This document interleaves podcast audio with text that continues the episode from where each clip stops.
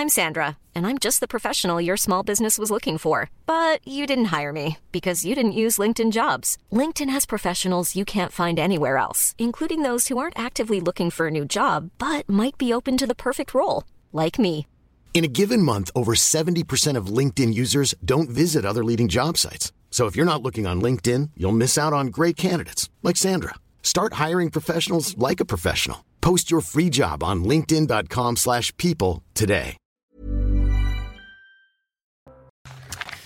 Bonjour à tous, ravi de vous retrouver pour euh, l'heure des pros ce matin avec Sabrina Medjeber. Bonjour, Sabrina, essayiste et directrice de EFSCI. Pierre Gentillet, maître Bonjour. Gentillet, vous allez bien Ça va. Vous étiez là hier matin, vous vous habituez à ce nouveau plateau? Oui, on s'y habitue. Ça change un peu, mais on s'y habitue. Eh ben ça change, mais tant mieux C'est bien le changement. Dominique Jamais, Bonjour, bonjour, vous allez bien? Ça va, merci. Vous aimez le changement? Euh, Difficile. dans la- dans la- ça, ça dépend, ça, Ça dépend, ça ça, dépend. ça demanderait un long développement, mais c'est pas Oui. ça qu'on va consacrer l'émission. Ah, Malheureusement, que, le notre changement- société est le en train de changer, donc euh, ah peut-être oui, qu'on va en parler. ouais, ouais. C'est Ouais. malheureusement un fil rouge ces derniers mois. François Calfon, Bonjour, vous allez bien? Très bien, Membre du bureau national du Parti socialiste. Eh oui. Les vacances étaient bonnes? Excellente. Bon, on est heureux de vous retrouver. Vous avez Ouais, manqué plein d'actualités euh, ce mois de Et juillet. ça m'a permis de réfléchir Ah bah écoutez, la réflexion, c'est ce qu'il y a de bon. et de me régénérer. Ah, bah, tant mieux. Si vous êtes en forme, c'est le principal. Euh, on fait un point sur l'information car il est quasiment 9h avec vous, Simon Guillain. Bonjour Simon.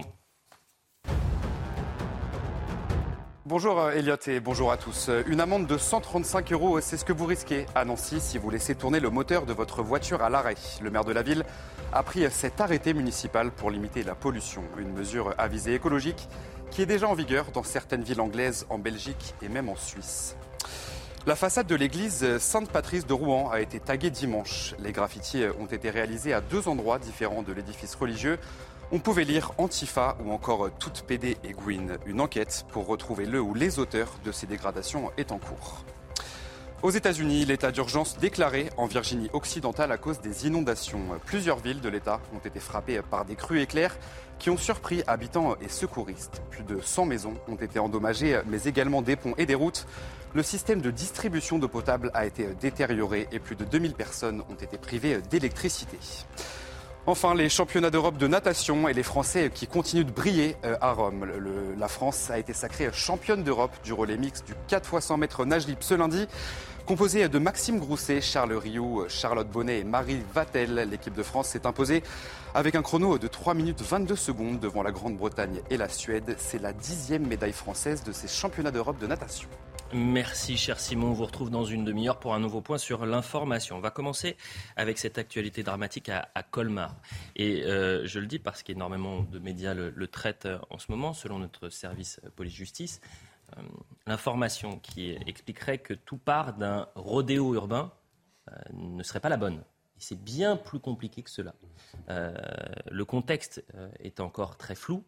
euh, et euh, il y a aussi la possibilité que ce soit un règlement. de Règlement, j'allais vous le dire, un règlement. un règlement de compte. Mais vous voulez que je vous dise que ça soit rodéo urbain ou règlement de compte, c'est pas ça le principal. Le principal, c'est qu'on est dans un quartier de reconquête républicaine. Et que dans un quartier de reconquête républicaine, vous avez les délinquants, les criminels qui font la loi. Et vous avez un homme de 27 ans qui a été tué par balle. euh, et qui euh, et voilà et qui a été tué par un homme qui était connu des services de police, qui est actuellement en fuite.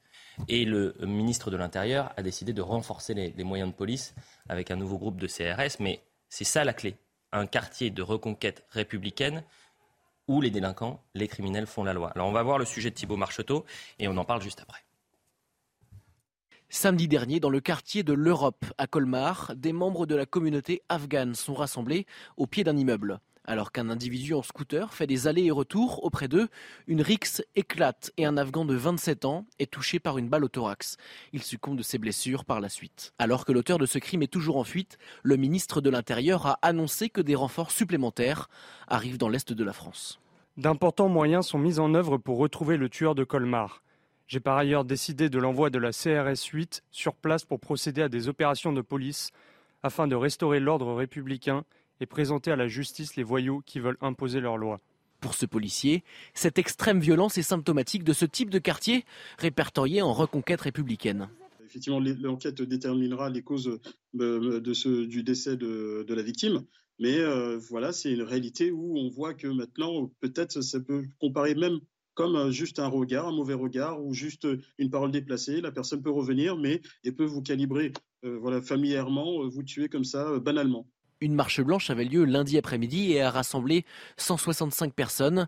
Elle a relié le quartier où les faits se sont produits et s'est achevée devant le commissariat de Colmar. Ce qui est terrifiant, je le disais, Sabrina Medjeber, c'est que ça se passe dans un quartier dit de reconquête républicaine. C'est là où normalement les moyens de l'État devraient être les plus importants. Et c'est là où il y a eu euh, ce drame ce week-end. Alors déjà, on observe une transformation euh, sociologique et territoriale hein, depuis 40 ans, où euh, il ne s'agit plus désormais de délinquance euh, qui, se, qui se manifeste dans les quartiers des premiers, des premiers comment dire, baraquements hein, lors des, des, premières vagues d'immigration, mais on voit bien que ça, se, ça s'épanche sur tout l'ensemble du territoire français, puisqu'il s'agit là de Colmar et pas à Saint-Denis au cas particulier.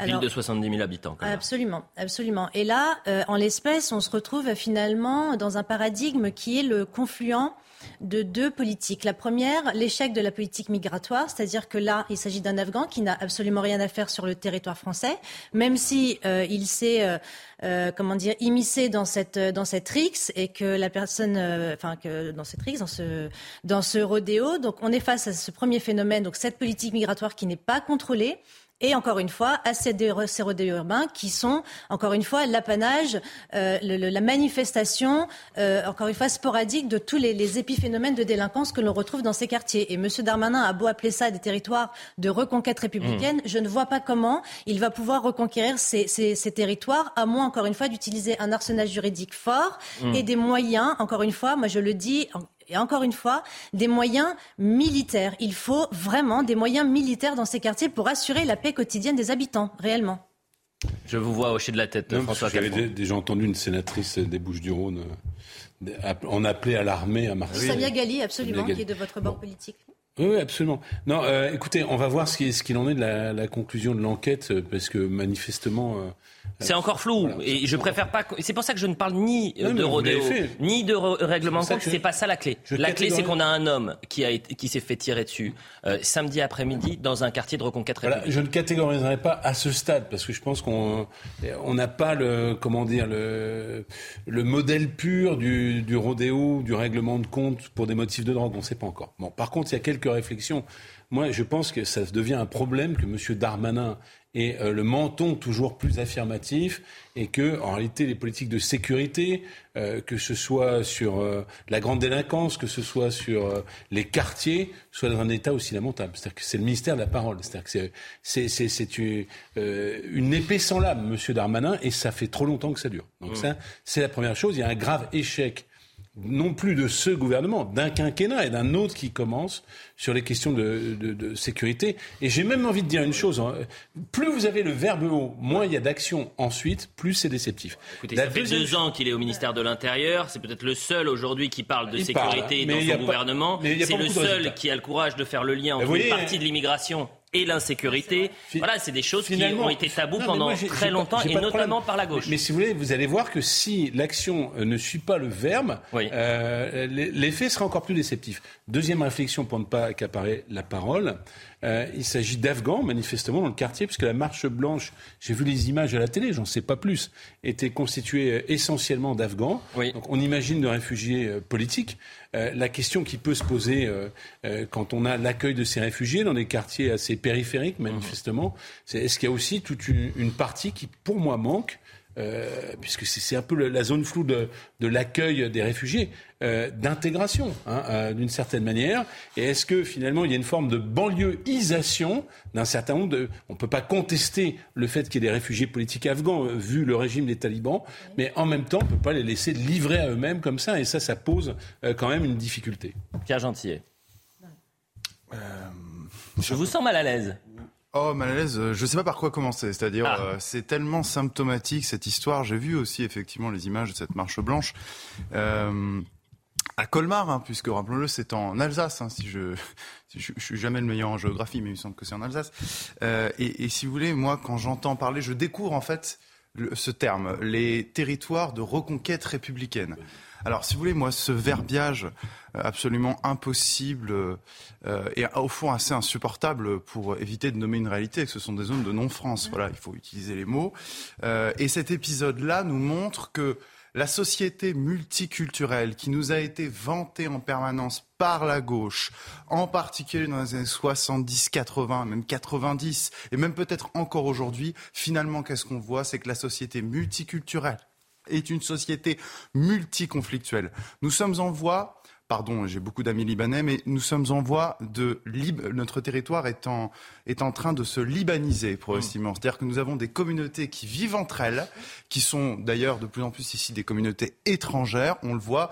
Euh, vous parliez de la marche blanche, effectivement, j'ai vu que c'était essentiellement euh, avec des drapeaux, euh, drapeaux étrangers. Donc ça désigne bien une communauté. et c'est pour ça, en fait, j'ai pas envie de dire peu importe l'origine, si c'est un rodéo, un règlement de compte.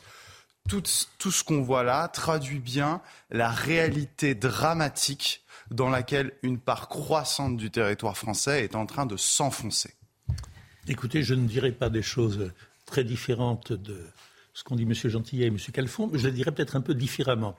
Je veux dire que pour commencer, euh, je pense qu'il ne faut pas personnaliser. Excusez-moi, le débat d'Armanin, il est là, il n'était pas là il y a deux ans, il sera plus là dans deux ans, il passera. C'est un, épiphénomène. Je ne veux pas non plus les, euh, les, politiser. Euh, c'est bien au-delà de la politique.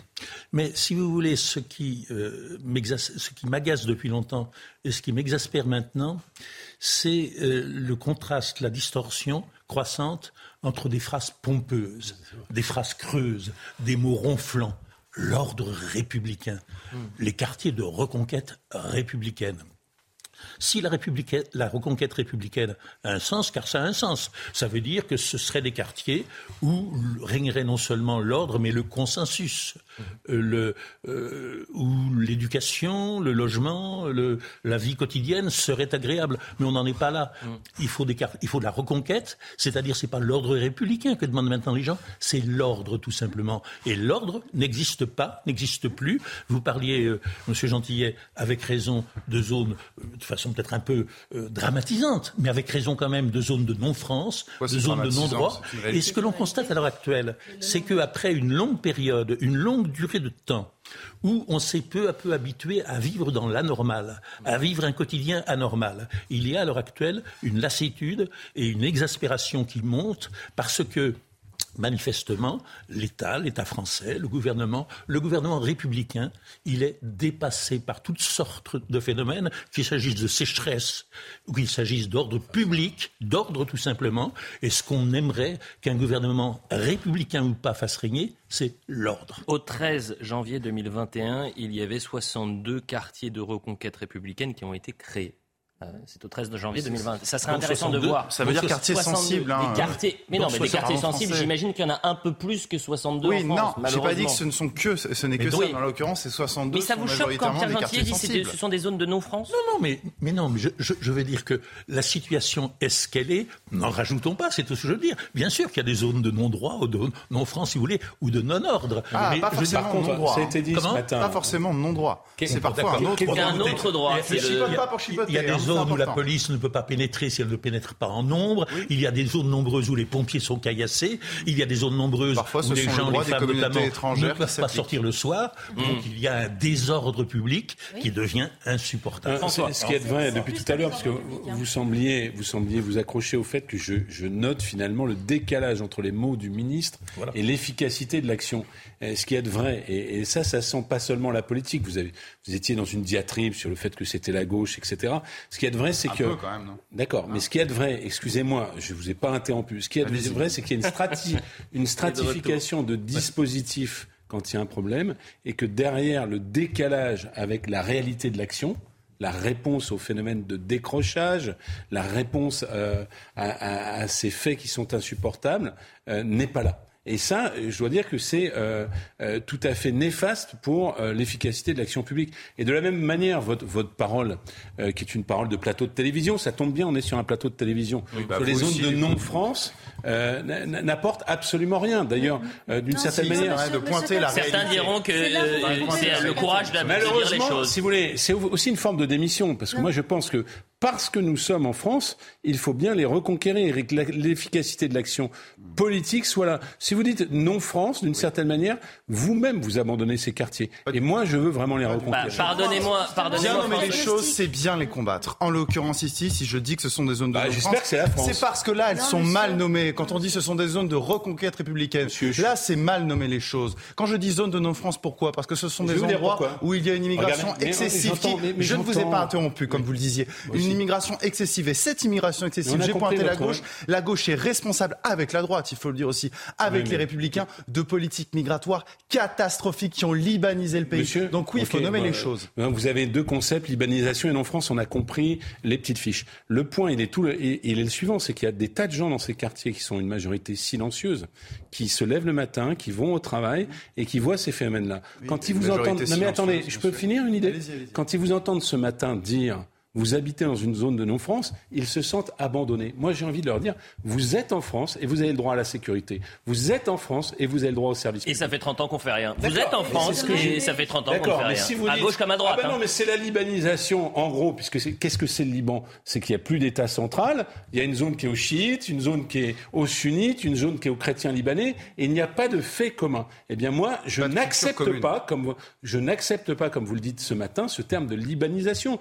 parce que quelque part, ça prouve, la réalité, ça prouve que, au lieu de, tenter de résoudre les problèmes et de les résoudre, vous avez hein. quelque part déjà abandonné le fait qu'il y ait une unité territoriale et qu'on a, on a, on a le devoir d'offrir aux habitants de ces, ces quartiers-là des réponses. Et on a la responsabilité de ne pas leur avoir offert cette sécurité-là pendant 30 ans. je, viens. Non, mais c'est très intéressant. Je l'ai dit tout à l'heure sur les décalages entre les propos du ministre et l'efficacité. Oui, il n'y a pas que le. Excusez-moi, le ministre, il est là depuis deux ans. Euh, je rappelle juste qu'il y avait un président de la République avant lui qui s'appelait François Hollande, puis après, avant c'était ah, Nicolas Sarkozy, et puis avant, c'est pour ça que c'est à droite. postes de policiers. ça va être évidemment aussi de la faute de Nicolas Sarkozy. Bah, à gauche comme à droite.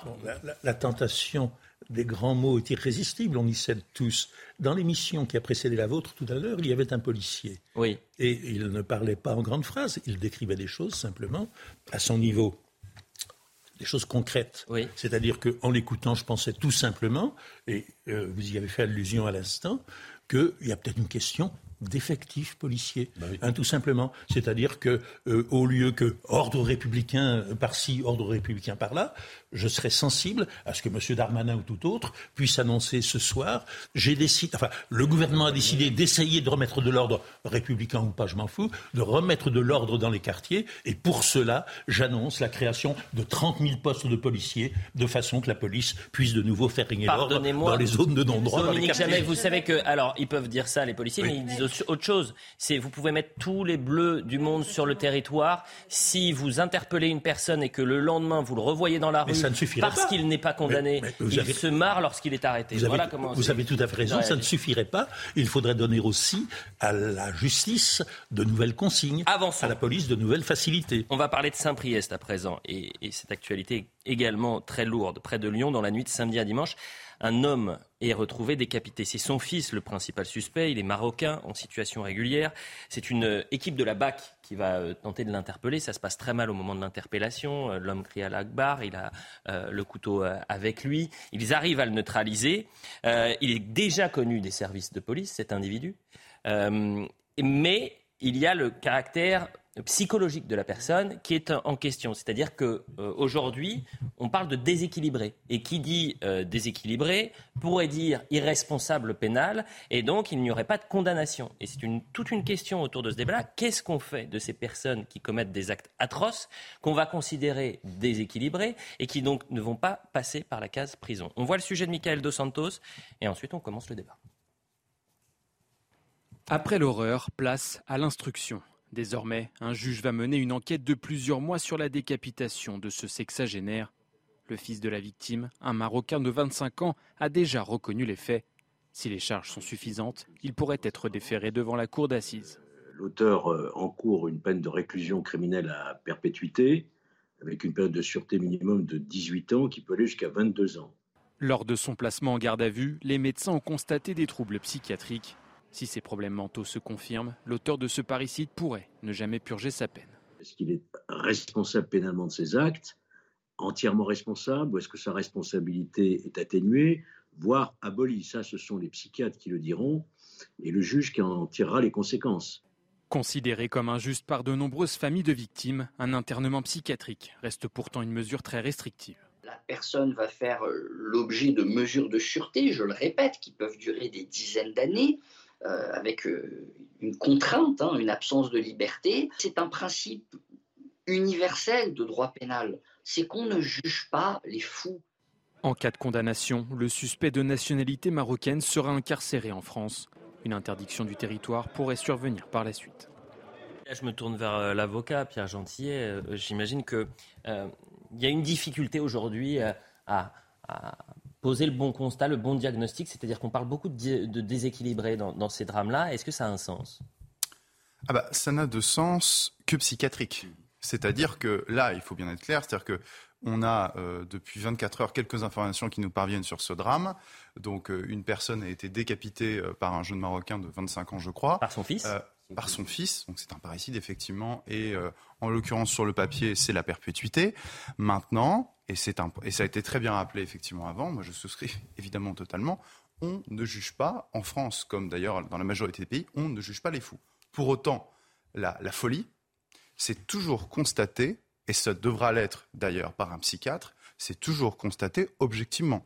Donc si, à l'issue euh, de l'enquête psychiatrique, euh, il est euh, déterminé que cet homme était psychiatriquement, avait, son comportement aboli, mmh. alors mécaniquement, la responsabilité pénale ne doit pas jouer. Pour autant, pour autant, protégeons-nous des fous protégeons-nous des fous.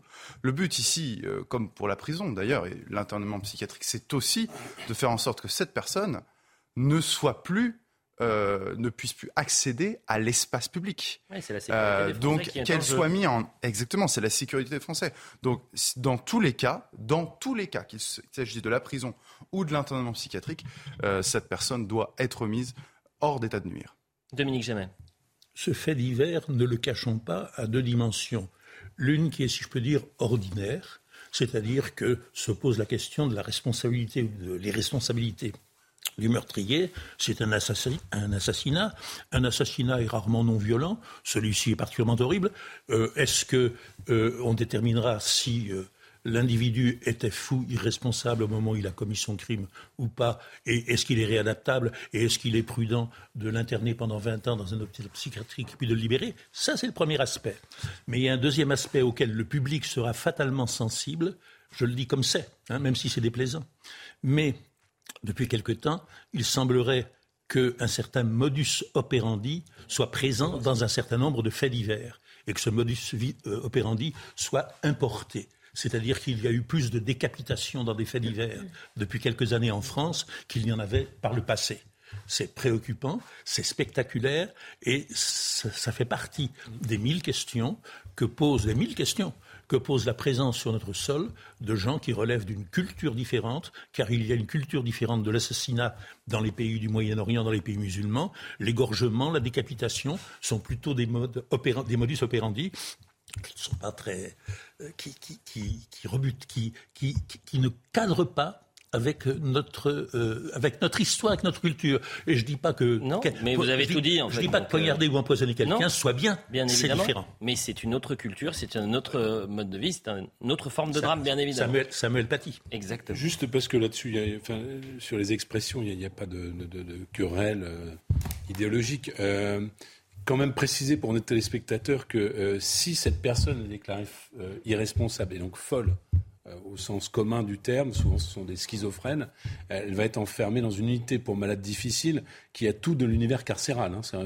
Vous allez à Cadillac en Gironde, hein, où il y en a une qui est très connue, les gens ne sortent pas, hein, que ce soit bien clair. et, et, je pense que c'est plutôt efficace. Alors une fois tous les dix ans, il faut être tout à fait honnête, euh, il y a des gens qui sont déclarés de nouveau responsables, qui sortent. Il y avait une affaire, je crois, dans un hôpital à Pau, euh, et, ils décompensent de nouveau. La deuxième, le deuxième sujet, c'est celui qu'a évoqué Dominique Jamais à l'instant. C'est-à-dire que dans les phénomènes de folie et de décompensation, vous avez un effet d'imitation hein, euh, qui existe. Euh, et l'effet d'imitation, quand vous êtes euh, finalement de culture musulmane et que vous êtes dans la radicalité par votre maladie mentale, tout ça, devrait être mis au conditionnel puisque les, les, juges ne se sont pas prononcés sur sa responsabilité. Eh bien oui, vous avez tendance à prendre dans votre univers culturel ou cultuel, c'est selon tout ce qui est plus horrible pour nourrir votre folie euh, meurtrière. Et, de fait, on a. Alors c'est là où il y a un débat politique. Euh, puisque c'est soulevé par l'extrême droite, euh, la question se pose. Moi, je suis votre voisin de droite, je suis pas votre voisin d'extrême droite. Dominique, jamais, ça ne m'avait pas échappé que vous étiez à ma droite. Et, non pas à votre extrême droite. Vous n'êtes pas à mon extrême droite. Il n'y a, pas de sujet là-dessus. Par contre, le sujet qui est posé politiquement, pas cette fois, mais qui est en fait le sujet plus intéressant pour un débat, c'est est-ce que quelque part la justice, euh, dans sa grande euh, finalement euh, tolérance, etc., ou la société française, mmh. dans son grand aveuglement, ne qualifierait pas des faits qui relèvent de la folie, donc de, de, schizophrène, et avec ce fameux couteau brandi et cette revendication à la Wagbar, en, en, folie pour ne pas voir la réalité. Eh bien, je pense qu'il faut être lucide encore, il faut nommer le malheur des choses. À la fois, il y a ces phénomènes de mélange entre de l'idéologie et de la décompensation, mhm. et à la fois, effectivement, il y a euh, quelque chose qui est euh, euh, troublant hein, sur la multiplication de ces faits avec des couteaux. Et il faut, faut oser le dire. Sabrina Medjeber sur cette thématique-là. Et la difficulté, est-ce qu'on peut parler de déséquilibré Il y a l'aspect psychiatrique, ça c'est un aspect, et puis l'aspect, et c'est vous qui l'avez dit, culturel, cultuel, dans ces drames-là, et qui ne correspondent pas, qui ne calquent pas avec notre mode de vie. Alors c'est encore une fois l'illustration de l'importation du multiculturalisme euh, en France qui engendre une multiconflictualité. Et effectivement, euh, ces groupes sociaux ou ces, personnes issues d'origine étrangère qui arrivent sur le territoire arrivent avec un référentiel culturel qui est le leur. Et vous parlez tout à l'heure euh, d'identification à des normes justement de culture musulmane où l'égorgement et la décapitation font partie du corpus et du normatif civilisationnel islamique. Hein. C'est comme ça que l'on pratique des actes de barbarie, c'est par la décapitation et c'est par l'égorgement. C'est une évidence, c'est une réalité sociale qu'il faut prendre en compte et notamment par le pouvoir politique qui, j'espère, fera quelque chose puisqu'on n'en est pas malheureusement à une première fois. Hein, ça n'est pas un primat. Souvenez-vous de l'histoire de Sarah Halimi qui avait été justement euh, euh, tuée de façon absolument euh, ignoble. ignoble par encore une fois un déséquilibré toujours au nom d'Allah Akbar et on avait qualifié ça de déséquilibré psychiatrique, ce qui peut être effectivement une chose. Ce qu'appelle Malik Yezoug, un essayiste qui a beaucoup travaillé sur l'islam, il appelle ça l'islamopathie, c'est-à-dire un rapport pathologique avec une religion qui est en particulier l'islam et qui l'exerce de façon rigoriste, radicale, jusqu'à des actes de barbarie comme on, le voit dans ce, dans ce malheureux... Euh, absolument. Donc il y a des questions à se poser sur justement la conflictualité et la multiconflictualité des, groupes sociaux des différentes personnes issues de communautés étrangères en France, et bien sûr la résultante, le travail euh, du pouvoir politique qui peut justement répondre pour éviter justement ce type de, drame. Oui, mais voyez comme les choses sont complexes, suivant le contexte où elles se passent. Ce qui rend particulièrement horrible un certain type de meurtre, c'est ce dont on vient de parler. Et pourtant, cette culture du couteau et de l'égorgement, mhm. qui est propre à certains peuples africains, qui existe dans la pratique euh, musulmane. C'est ce que l'on appréciait chez les Turcos en 1870, chez les Sénégalais en 1914, c'est-à-dire que le maniement du couteau et l'égorgement et l'ardeur au combat, tout cela allait ensemble et faisait partie d'un paquet que l'on considérait comme positif, alors qu'évidemment, dans la vie civile, dans la vie de tous les jours, c'est simplement l'horreur. Moi, je me pose la question, enfin, quand, vous posez la question, la réponse des politiques, je me dis que vous êtes fondé à le faire, parce qu'il y a un problème social, ça appelle une réponse politique. Mais quel serait, à part, bien sûr, le refus total du multiculturalisme avec lequel moi je ne suis pas d'accord, quelle serait une réponse politique à ces phénomènes-là? Alors, je m'en pose la question ouvertement ici ce matin. Est-ce que euh, euh, il y a euh, peut-être, euh, puisqu'il y, y, a aussi des milieux familiaux qui sont défaillants, est-ce qu'il y a un, effort particulier à faire en matière éducative? Vraiment, je... je... Bah, je, vous, vous savez, je... vais vous renvoyer aux travaux de M. Maurice Berger, qui est.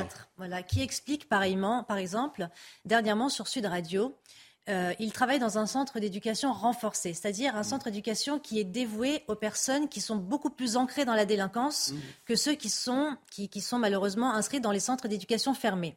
Il explique que 88% des enfants avec qui il travaille sont d'origine maghrébine. Il y a, Monsieur Calfon, un problème de violence intrafamiliale dans la communauté ou dans les chez les Français issus de l'immigration maghrébine. J'ai écrit un essai là-dessus. Il y a des modalités éducatives qui n'entrent pas dans le référentiel français commun, qui ne s'adapte pas au modèle de franco-conformité. Il y a une violence qui est perpétuée de génération en génération, qui s'ancre dans le schéma familial et donc dans le narratif familial. Vous comprenez, il y a des, problématiques, des paradigmes sur lesquels on doit mettre le doigt, qu'on doit justement mettre en exergue pour expliquer justement ces différentes euh, conflictualités qui conduisent à des drames. La, question, elle est intéressante, y compris la manière dont vous, vous la soulevez de manière euh, très argumentée, nous conduira à penser, par exemple, qu'il faudra des programmes spécifique d'éducation pour. Bon, d'accord. Mais alors, du coup, ça heurte quelque chose chez nous. Enfin, je le dis. Euh, Mais il faut. Attendez, attendez, je termine. Comme ça, vous pourrez, y compris, me répondre à ma remarque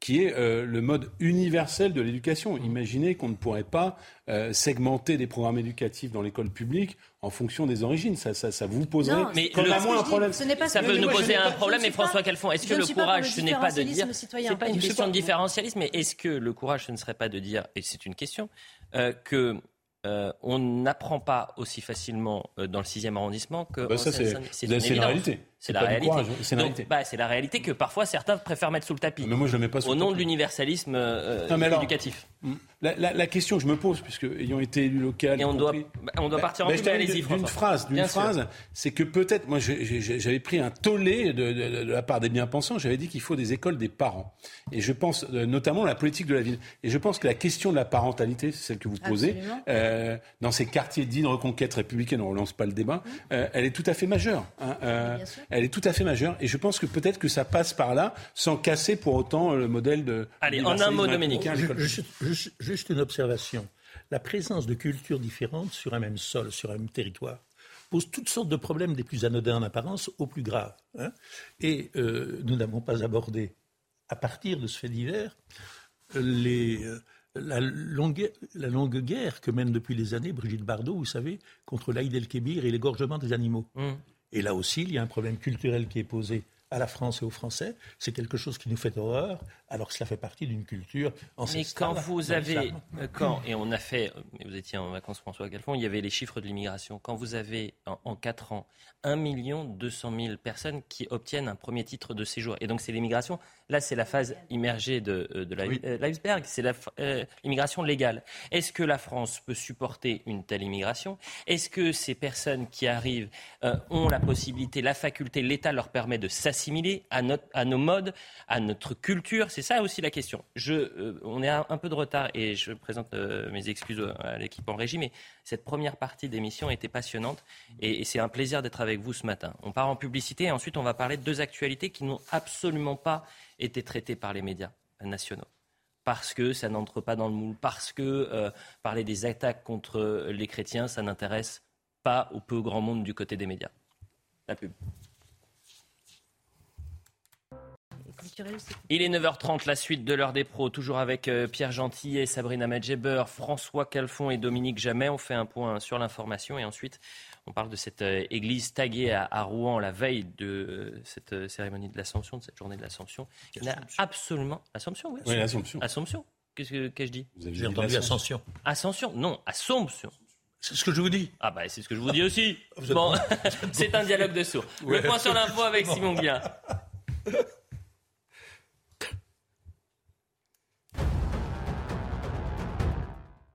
Gérald Darmanin veut envoyer la CRS 8 pour restaurer l'ordre républicain au sein du quartier de l'Europe à Colmar. C'est ici qu'un Afghan de 27 ans a été tué par balle samedi. Il s'était plaint des allées venues d'un homme à scooter. Le tueur présumé est toujours en fuite. Après plus de 9 ans, l'armée française quitte le Mali. Un départ sur fond de relations houleuses entre Paris et la junte au pouvoir à Bamako. Dans un communiqué, Emmanuel Macron a rendu hommage à l'engagement des soldats qui ont combattu les groupes armés terroristes. 59 militaires français ont été tués au Mali. Et enfin, Elliot, je sais que vous êtes un grand amateur de composition florale. Eh bien, ces images sont pour vous. Elles viennent de Medellín, en Colombie. Plus de 500 passionnés de fleurs ont défilé à l'occasion du 65e festival célébrant l'art de la fleuristerie. La Colombie est, le deuxième plus gros producteur de fleurs au monde. Les habitants de Medellín espèrent que cette fête contribuera à restaurer l'image de la ville, plus connue à l'international, pour avoir été le fief de Pablo Escobar. Eh bien, merci Simon Guilla. C'est quoi votre euh, fleur préférée, Simon? Moi, c'est la rose. La rose? Ah, C'est original. La rose. et la rose rose. La rose rose, bien eh, évidemment. Vous n'avez pas fait de faute de goût en disant la rose rouge. bon, allez, on, on continue notre, euh, nos débats et on va parler de deux actualités qui n'ont pas été traitées, je le disais, par certains médias nationaux parce que ça n'entre pas dans le moule, parce que c'est considéré comme anecdotique, ou, euh, et ça c'est pire, et vous allez me le dire, par idéologie. D'abord à Rouen, la veille de la fête de l'Assomption, euh, qui célèbre la Vierge Marie, bien évidemment. L'église Saint-Patrice de Rouen a été taguée.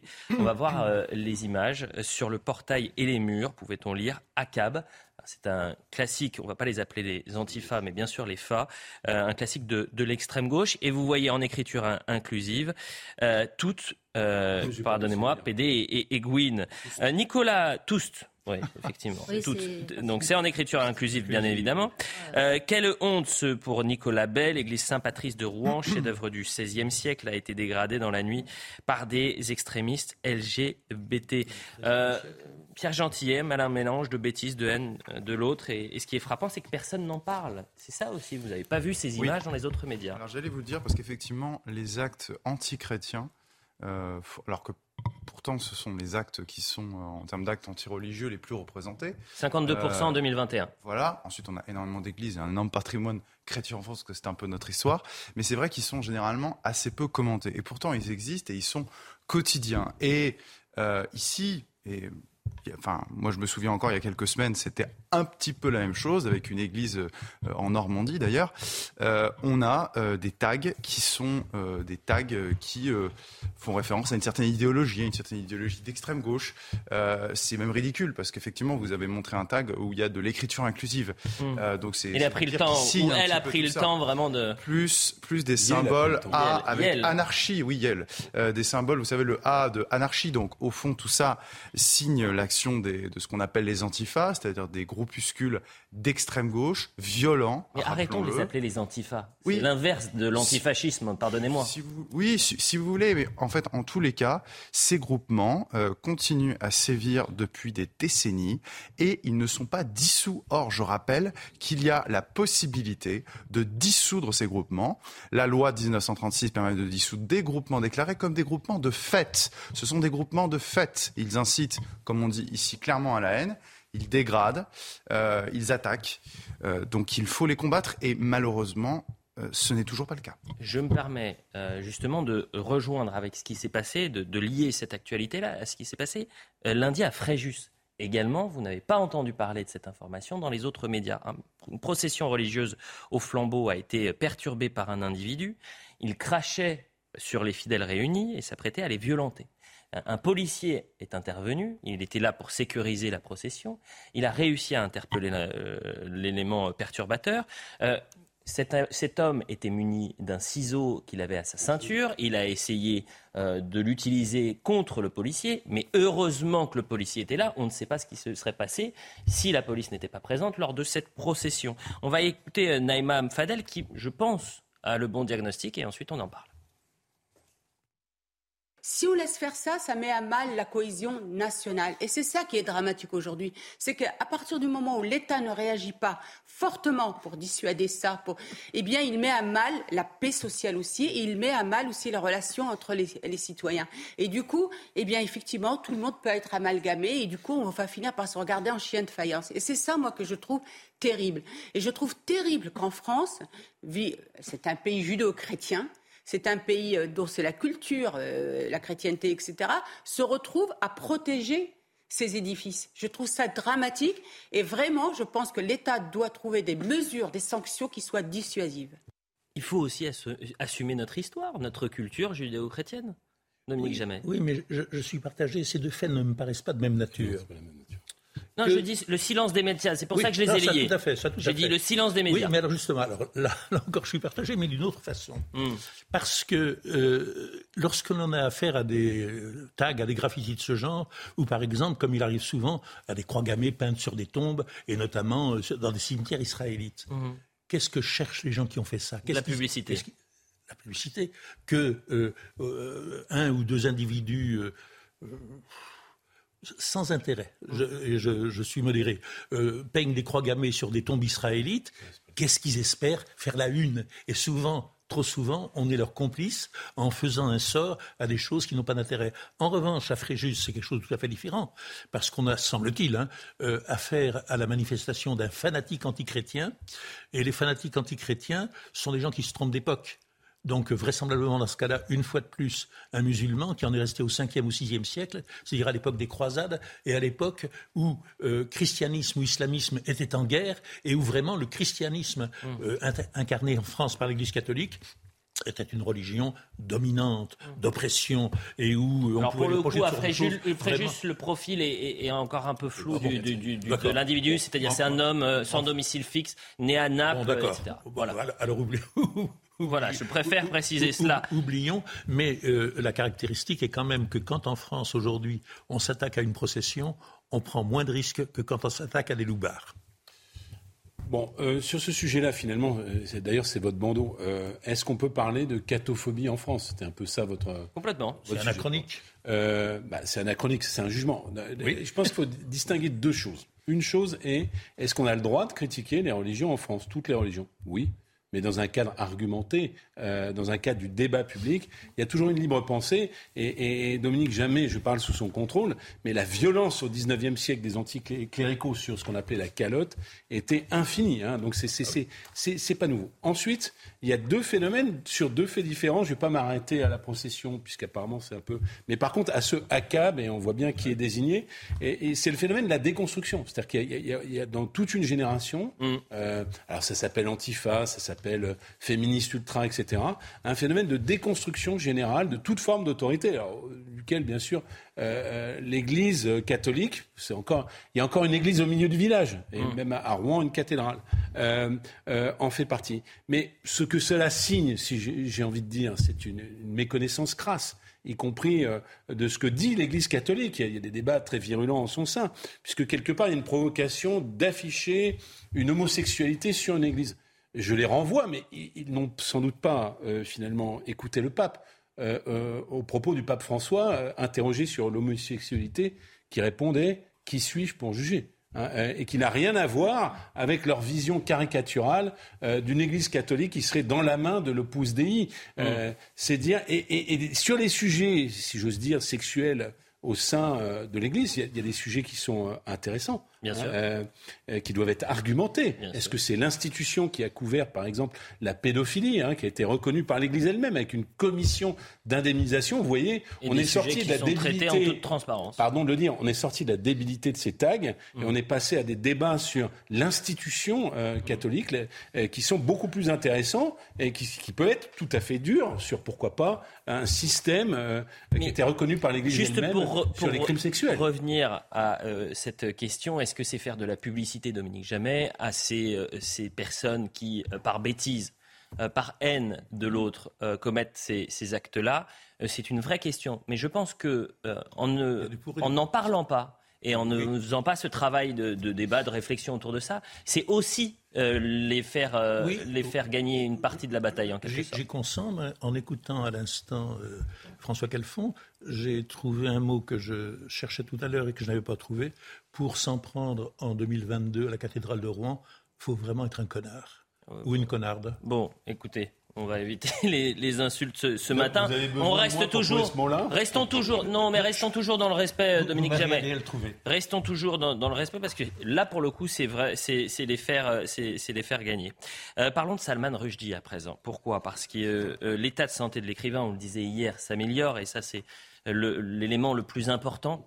Euh, et euh, ce qui est intéressant également, c'est que le profil du suspect, il est en train de se dessiner. Il y a un voyage au Liban qui l'aurait complètement changé selon euh, sa mère. On va voir les précisions d'Elisabeth Guedel. Et puis ensuite, on va parler de la gauche. C'est important de vous avoir, François Calfon, ce matin, parce que la gauche avance, si vous voulez, dispersée autour de la condamnation de cet acte terrible. C'est-à-dire qu'on ne refuse du côté d'une partie de la gauche, je ne dis pas toute la gauche, mais il y a une partie de la gauche qui refuse de dire que c'est un acte de terrorisme, c'est un acte euh, islamiste, voilà, que c'est qui, qui condamnait cet acte. Ça m'a désolé. Eh ben, j'imagine bien.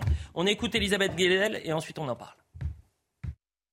Le FBI continue de fouiller le passé du jeune suspect de 24 ans, Adi Matar, un Américain d'origine libanaise. Sa mère a raconté dans les médias qu'il s'était radicalisé en 2018 lors d'un voyage au Liban chez son père. Il serait rentré complètement changé, replié sur lui-même et obsédé euh, par la religion. Les autorités américaines cherchent donc à savoir s'il a noué des liens avec les milieux djihadistes ou avec des radicaux iraniens. On en sait peu encore sur cet homme. On sait qu'il est né, qu'il a grandi aux États-Unis, que ces derniers temps, il vivait avec sa mère et ses deux sœurs dans le New Jersey, un État voisin de celui de New York. Il avait repéré où se trouvait Salman Rushdie. Il avait pris le bus jusqu'à Shotoka sur le lieu de l'événement. Il avait acheté un billet pour assister à la conférence que devait euh, donner euh, Salman Rushdie vendredi. Euh, ce suspect a été inculpé pour tentative de meurtre et agression à l'arme blanche. Il a plaidé non coupable par la voix de son avocat commis d'office lors d'une première audience au tribunal. Une deuxième comparution est prévue vendredi je vous propose, c'est qu'on écoute euh, le porte-parole du euh, gouvernement euh, iranien ou du ministère des Affaires étrangères qui a réagi hier. L'Iran a mis trois jours pour réagir après l'attaque. il demande tout lien avec l'assaillant. En revanche, écoutez vraiment attentivement parce que c'est un discours extrêmement offensif extrêmement violent à l'encontre de Salman Rushdie. Et on voit là toute la force que peut avoir et tout le danger de l'islam politique. Nous démentons catégoriquement tout lien entre l'agresseur et l'Iran et personne n'a le droit d'accuser la République islamique d'Iran.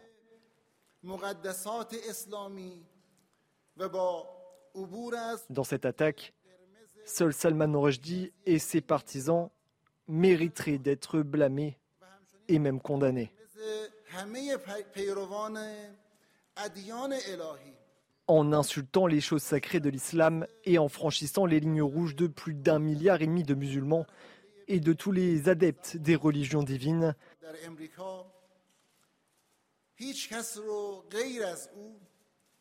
Salman Rushdie s'est exposé à la colère et à la rage des gens.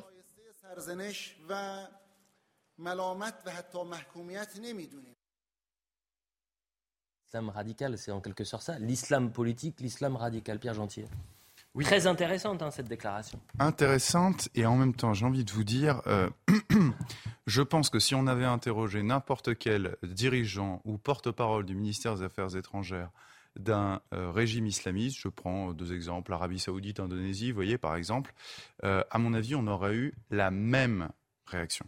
Donc ce n'est pas, mon avis, spécifique à l'Iran. Vous savez, il y a des conflits même euh, dans l'islam. Hein. Euh, souvenez-vous que l'Iran était même en guerre contre Daesh à une époque au Moyen-Orient. Donc ces propos ne me surprennent pas. Maintenant, ce qu'il va bien falloir essayer de comprendre, c'est que nous avons un enjeu qui est un enjeu qui, certes, euh, est en lien avec les pays du Moyen-Orient. Ici, au cas particulier, on comprend que cette personne s'était radicalisé, j'ose le terme, euh, au Liban. Mais la question, c'est comment se fait-il, moi je pose la question de cette manière, comment se fait-il que ces gens puissent venir dans les pays occidentaux sans être au préalable repérés par nos services de renseignement, par nos services de sécurité? Voilà. C'est ça la question que j'ai envie de poser. Moi, ça ne me surprend pas les positions ici euh, du ministère des Affaires étrangères iranien, de la même manière que je pense que c'est pareil pour tous les pays islamistes. Pourquoi je vous dis ça? C'est parce qu'on a vu euh, ces dernières semaines toute la difficulté que peut avoir l'État pour lutter contre l'islam politique. Mmh. Euh, et notre situation sur, en France, moi, pardonnez-moi, fait écho à ce qu'on vient d'entendre et de voir tout le danger de l'islam politique et de l'islam radical. Oui, mais l'islam politique, je vais vous dire, alors je vais vous dire un propos, moi l'islam politique ne me dérange pas quand il n'est pas dans nos, dans nos pays. Bah mais le problème, c'est qu'il est un peu. dérange, il, me, il me dérange, pardon. Il me dérange quand il est dans nos pays. Il ne me dérange pas quand il reste en Iran, quand il reste en, Arabie Saoudite, quand il reste en Indonésie. le problème, c'est quand il s'exporte et quand il attaque. Il y a, deux débats qui ont été soulevés. Il y a le débat sécuritaire. Souvenons-nous quand même que euh, les États-Unis, avec leurs grands services de renseignement, NSA, CIA, FBI, euh, ont été incapables de, repérer euh, les terroristes du 11 septembre. Hein, et il y avait eu de nombreuses alertes. Donc l'efficacité des services américains sur leur sol sur ces sujets d'islam politique, dont je rappelle quand même que euh, les fondements même de la nation américaine ne sont pas dans la laïcité, c'est-à-dire le fait que euh, la question religieuse soit privée, hein, toutes les communautés sont respectées, et vous pouvez vous balader en foulard ou en hijab absolument n'importe où aux États-Unis, donc ils n'ont pas la même approche que nous, euh, ce qui rend peut-être plus difficile le repérage d'un certain nombre de sujets. Ensuite, il y a la question de la déclaration du ministère des Affaires étrangères iranien. Manifestement, l'auteur puisqu'il avait une page Facebook de soutien à Ayatollah Khomeini et dans l'influence culturelle euh, de l'Iran. Euh, j'ai envie de dire qu'il a fait le service minimum. S'il avait dit nous sommes responsables, ça déclenchait une guerre. Hein. Euh, donc il a dit euh, ce qu'on attendait de lui, le, ministère le ministre des Affaires étrangères, la République n'est pas impliquée, mais il a donné en quelque sorte un magistère politique, une sorte d'onction politique au fait qu'il puisse y avoir des revanches, une fatwa dont M. Khomeini lui-même a, prononcé finalement. Il y a 33 ans. 33 ans. Euh, l'existence. Hein. Et, si vous voulez, euh, si le ministère des Affaires étrangères avait dit, ben non, cette fatwa n'est pas légitime, c'est la légitimité même, l'ancrage même de la République islamique d'Iran qui aurait été remise en cause. Dominique Jamais. en écoutant ce porte-parole iranien, on, est quand même saisi de voir à quel, à quel propos insensé conduit le fanatisme. Voilà un écrivain pacifique, Dieu sait, même s'il est, un ironiste, c'est un pamphlétaire, c'est un écrivain pacifique, c'est un homme qui sert de sa plume simplement, un qui est sauvagement, un romancier, qui est sauvagement attaqué et poignardé par un débile euh, islamiste, et euh, le porte-parole d'un gouvernement dit euh, c'est la faute du poignardé, c'est la faute de celui qui a, qui a été attaqué, il avait qu'à ne pas écrire, c'est insensé.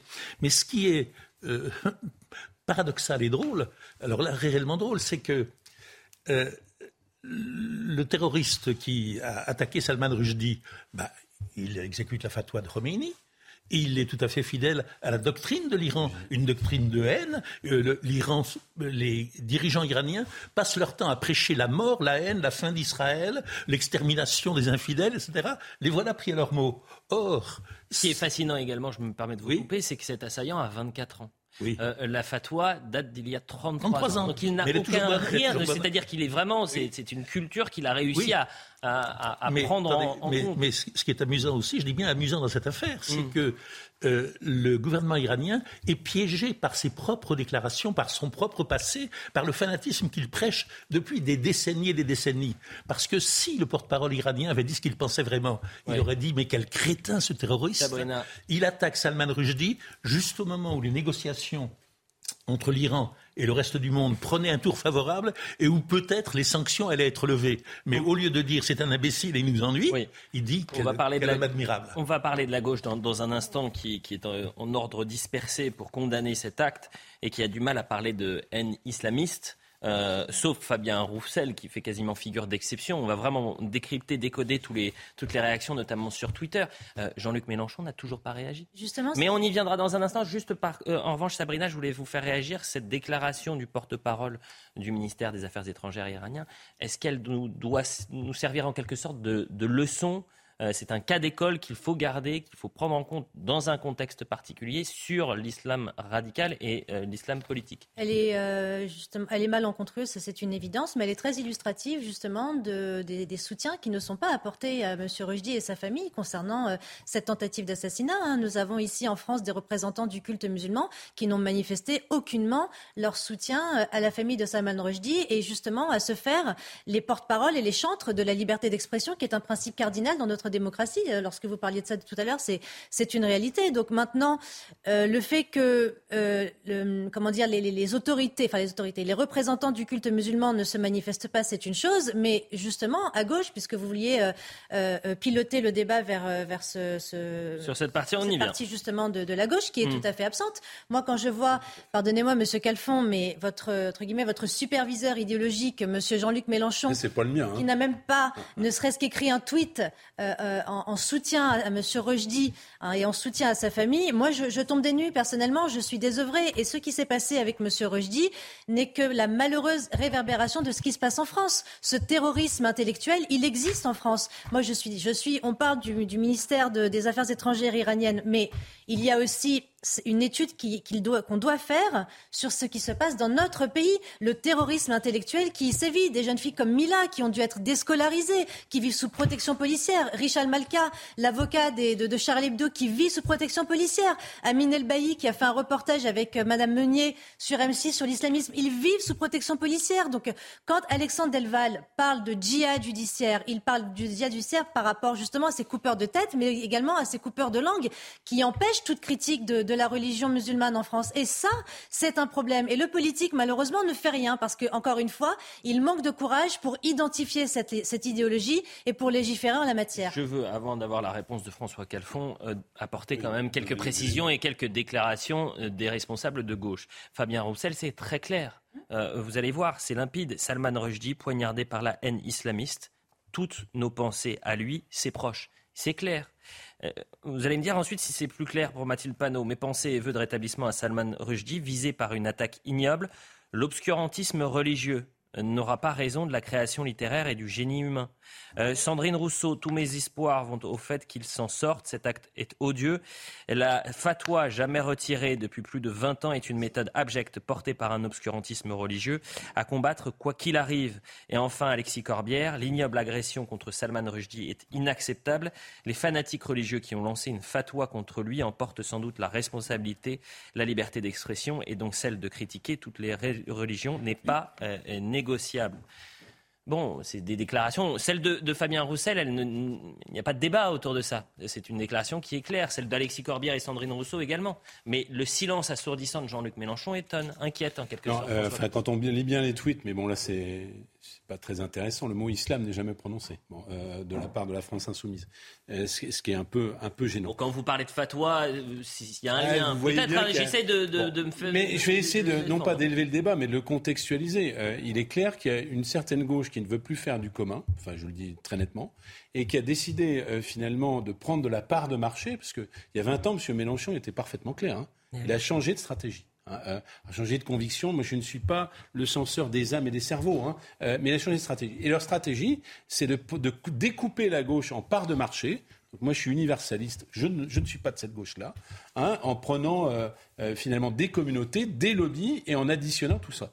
Et, vous retrouvez euh, finalement dans ces tweets, dans, ces errements, dans ces difficultés à condamner, euh, dans euh, parfois même le la participation à des manifestations finalement commises par des proches des frères musulmans. Hein. J'essaie d'être précis dans mes propos parce que je ne veux pas être outrancier une forme euh, de, choix électoral coupable, me semble-t-il, euh, puisqu'il remet en cause l'universalisme républicain. Il ne nomme pas les choses. Et moi, très clairement, je ne suis pas de cette gauche-là. Et je l'ai dit plusieurs fois, je le redis. Je vais même vous dire une chose. Je pense que c'est une impasse pour la gauche. Hein, euh, cette logique de communautarisation, déjà, elle est très loin de son histoire. La gauche, elle est issue des Lumières, elle est issue de l'universalisme. Et cette logique-là, bah, qu'est-ce qu'elle va faire? Elle fait ce qui est en train de se passer. Elle réduit à la portion congrue la gauche, dans une radicalité qui l'éloigne de plus en plus des Français, et, qui fait que bah, finalement les réponses progressistes, euh, ensemble, euh, mm. euh, ne peuvent plus s'exprimer puisque on a l'impression d'une certaine, allez, j'ose un mot, une certaine soumission. On écoute euh, l'imam de Bordeaux qui dit que l'obscurantisme, c'est le terme qu'on utilise pour ne pas parler d'islamisme, et lui, il le condamne. On écoute ça. Pour ma part, l'islamisme, c'est un, mot qui recouvre beaucoup de réalités. Il y a d'islamisme de gauche, il y a d'islamisme pacifique, il y a, plusieurs variantes. Maintenant, un islamisme, euh, pour le coup, euh, fanatique, euh, criminel, terroriste. Donc il faut ajouter à l'islamiste terroriste, parce qu'il y a plusieurs variantes là-dessus, parce qu'il y a des partis politiques islamistes qui ne prennent pas la violence en tant que telle. Donc il faut, il faut préciser les termes, parce qu'entretenir l'ambiguïté sémantique ne résout pas la, problématique ceux, par exemple, qui parlent de la laïcité, ben, ben, la laïcité, c'est un concept. Il suffit pas de dire la laïcité pour expliquer la laïcité. Il ne suffit pas de dire islamisme pour expliquer un phénomène qui recouvre beaucoup de réalités qui était Monsieur, essentiel. Dominique Jamais. Monsieur l'imam est embarrassé lui aussi. Le tout, c'est en effet de définir les choses. Euh, si il distingue plusieurs islamismes, dont le terroriste, celui qui nous intéresse, et que nous combattons, c'est l'islamisme terroriste. Il se trouve que l'islamisme et le terrorisme ont une petite tendance à se confondre et à s'agréger. C'est ça qui l'ennuie. Mais je voudrais faire une, une remarque sur ce que disait à l'instant François Calfon, bien sûr que euh, Mélenchon, qu'une partie de la gauche a radicalement changé d'attitude et de propos, sur la laïcité et sur la lutte nécessaire contre les fanatismes. Mais est-ce une impasse? C'est en tout cas un pari.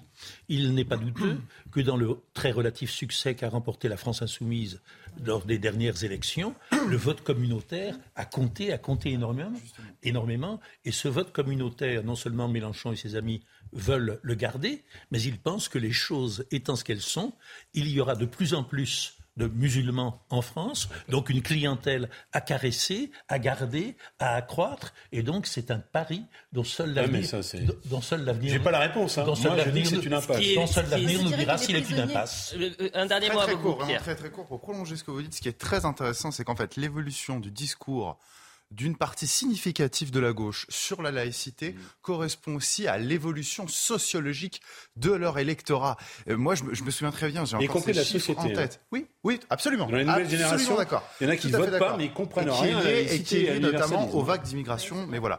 Euh, si on regarde, juste en un mot, ça c'est frappant. Le score de Jean-Luc Mélenchon est plus important au niveau national en 2022 au premier tour, parce qu'il a toujours été seulement au premier tour. Il est plus important en 2022 qu'en 2017. Pourtant, dans la France rurale, Jean-Luc Mélenchon s'effondre. Prenez des départements euh, que je connais bien du centre de la France comme l'Indre où il était à 21-22, il passe à 16-17, d'accord? Euh, Alors qu'à l'inverse, dans les banlieues, dans les endroits où l'immigration est forte, Roubaix, 52% pour Mélenchon au premier tour de l'élection présidentielle. Voilà, sur cette vérité sociologique, cette vérité électorale, il y a la clé du changement de discours à gauche. On continue d'en parler euh, juste après la publicité euh, parce que j'ai beaucoup de, réactions à, vous faire découvrir et notamment celle de Rhys, le directeur de la rédaction de, Charlie Hebdo, qui a réagi ce matin sur France Inter avec des sons euh, poignants. On écoutera ça dans un instant. La suite de l'heure des pros, c'est après la publicité. Quasiment 10 heures sur CNews. Merci d'être avec nous pour la suite de l'heure des pros. Avec Pierre Gentillet, Sabrina Medjeber, Dominique Jamet et François euh, Calfon. Cette première heure était passionnante. J'espère que la seconde le sera euh, tout autant. Et vraiment, euh, je vais me répéter peut-être, mais merci parce que vraiment, c'était, c'est passé très rapidement. Les débats sont intenses, intéressants et c'est dans le respect. Donc, si en plus on peut avoir un peu de sourire. Ne m'interrompez pas. Jamais. Je ne, je ne me permettrai jamais, cher Dominique, de vous interrompre. Et je dis bien l'assomption. Euh, on fait un point sur l'information. Vous savez que Simon Guillain, il a commencé, je le dis aux téléspectateurs, il a commencé son premier JT sans cravate. Vous imaginez C'est pas possible. Un, journaliste présentateur sans cravate. Et donc après, euh, pour le second, il est arrivé avec une cravate. Simon Guillain, vous avez mis votre cravate, c'est très bien. Bon, rebonjour Simon. Rebonjour euh, Elliot. La fresque murale du policier Ahmed Merabet, de nouveau dégradée par des tags. L'artiste venait de refaire son œuvre en hommage aux policiers assassinés par les frères Kouachi lors de l'attaque de Charlie Hebdo. L'avocate Samia Maktouf dénonce un acte barbare et criminel. Quelle suite après le meurtre de Saint-Priest près de Lyon? Dans la nuit de samedi à dimanche, le corps d'un père de famille a été retrouvé décapité. Son fils de 25 ans a été mis en examen et a reconnu les faits. Enquêteurs et médecins s'interrogent sur sa santé mentale. Des expertises psychiatriques plus poussées sont attendues.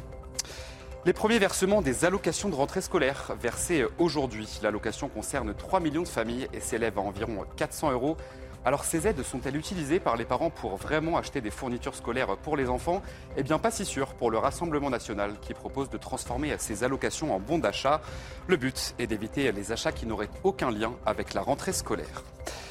Et enfin, un chiffre d'affaires inédit pour une vente aux enchères de Yearlings. Ça s'est passé à Deauville ce week-end, 51 millions d'euros de chiffre d'affaires total. Alors, qu'est-ce qu'un Yearling? Qu'est-ce que sont ces yearlings? Eh bien, ce sont des poulains pur sang anglais de 18 mois qui sont destinés à survoler les champs de course. Et cette année, le plus cher d'entre eux a été adjugé à 2 100 000 euros sur l'information. On vous retrouve dans une trentaine de, minutes. Euh, juste avant la publicité, on, était évidemment en train de parler de, Salman Rushdie et de la difficulté que peut avoir une partie de euh, la classe politique de gauche à euh, répondre et dénoncer cet acte barbare et odieux avec les, mots adéquats et la difficulté de parler d'islam radical dans cette attaque. Et ce qui est fascinant d'ailleurs, et on ne l'a pas dit avant la publicité, c'est que dans les années 90, lorsque la fatwa est téléguidée par euh, euh, l'ayatollah Khomeini, c'est la gauche qui va soutenir le plus ouvertement euh, Salman Rushdie. Et la droite va être plus, plus agressive à l'encontre de Salman Rushdie. C'est l'inversion donc des valeurs en, en, une trentaine d'années. Je voudrais qu'on écoute Rhys, le directeur de la rédaction de Charlie Hebdo, parce que évidemment cette attaque-là nous renvoie aux, dernières heures les, plus sombres des euh, attaques terroristes en France. On pense à Charlie Hebdo, on pense à Samuel Paty. Et euh, qui nous dit euh, ce matin sur France Info, euh, sur France Inter, on n'a jamais oublié les fanatiques. Écoutez. nous, on n'a jamais oublié les fanatiques. Hein. Mmh. Depuis janvier 2015, on a toujours intégré le fait que ça pouvait recommencer. Donc, on n'a jamais baissé la garde et on a toujours été vigilant. Donc, c'est vrai que quand on, enfin, on voit tout ce, que ces individus sont capables de faire, il faut l'intégrer. Et ce qui est d'ailleurs assez pénible, on est obligé d'entrer dans leur tête, dans leur tête, euh, je dirais, stupide et abrutie pour euh, essayer d'anticiper ce qu'ils pourraient faire. Déclaration de, de risque qui appelle à, reprendre une vie normale, mais évidemment, lorsque vous êtes sous protection policière, que votre, vie n'est absolument pas normale. La vie a basculé, la vie de Riss a, basculé, tout comme celles et ceux qui sont aujourd'hui sous protection policière. Sont concernés, euh, parce que l'histoire de Salman Rushdie a toujours touché Charlie depuis, depuis le début, depuis 89. Donc euh, voilà, c'est quelqu'un qui... Euh, qui est victime de l'intolérance religieuse, et c'est évidemment que ça nous touche. Et moi, j'avais espéré durant ces années qu'il allait, qu'il avait repris une vie normale, qu'il pouvait reprendre une vie normale. Mais peut-être que c'était, enfin, visiblement, c'était trop optimiste. C'était, c'était optimiste parce que il faut aussi être optimiste. Voilà, on peut pas non plus vivre prisonnier de, du, du, fanatisme des autres. Peut-être un dernier mot avec vous, Pierre Gentier, sur cette thématique. Comment vous nous expliquez qu'il n'y ait pas de concorde, c'est-à-dire d'unité, d'union nationale, et que les politiques puissent parler d'une même voix sur un, sujet qui le nécessite grandement, en quelque sorte ah, C'est une question compliquée, ce que vous me posez. Ah oui, je sais. Mais parfois, il y a des questions compliquées. Euh, encore une fois, je ne vais pas me, me répéter, c'est ça la difficulté. Je pense qu'il n'y a pas de concorde parce qu'il y a euh, on voit il y a une évolution de la société. C'est-à-dire que si vous interrogez les Français sur 100 Français, euh, et en particulier quand on va sur, sur les Français musulmans, on, on, constate une radicalisation. On constate qu'il y a une montée de l'intolérance religieuse.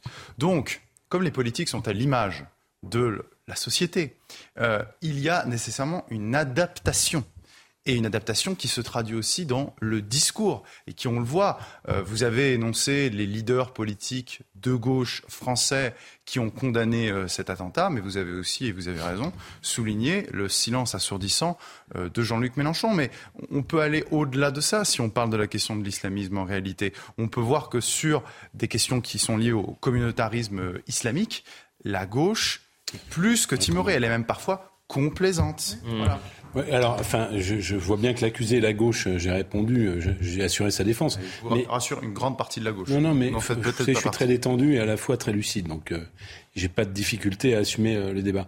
Mais je voudrais dire que euh, c'est pas le seul fait de la gauche. Quand vous regardez Monsieur Lagarde et son comportement dans sa commune ah, de Nancy.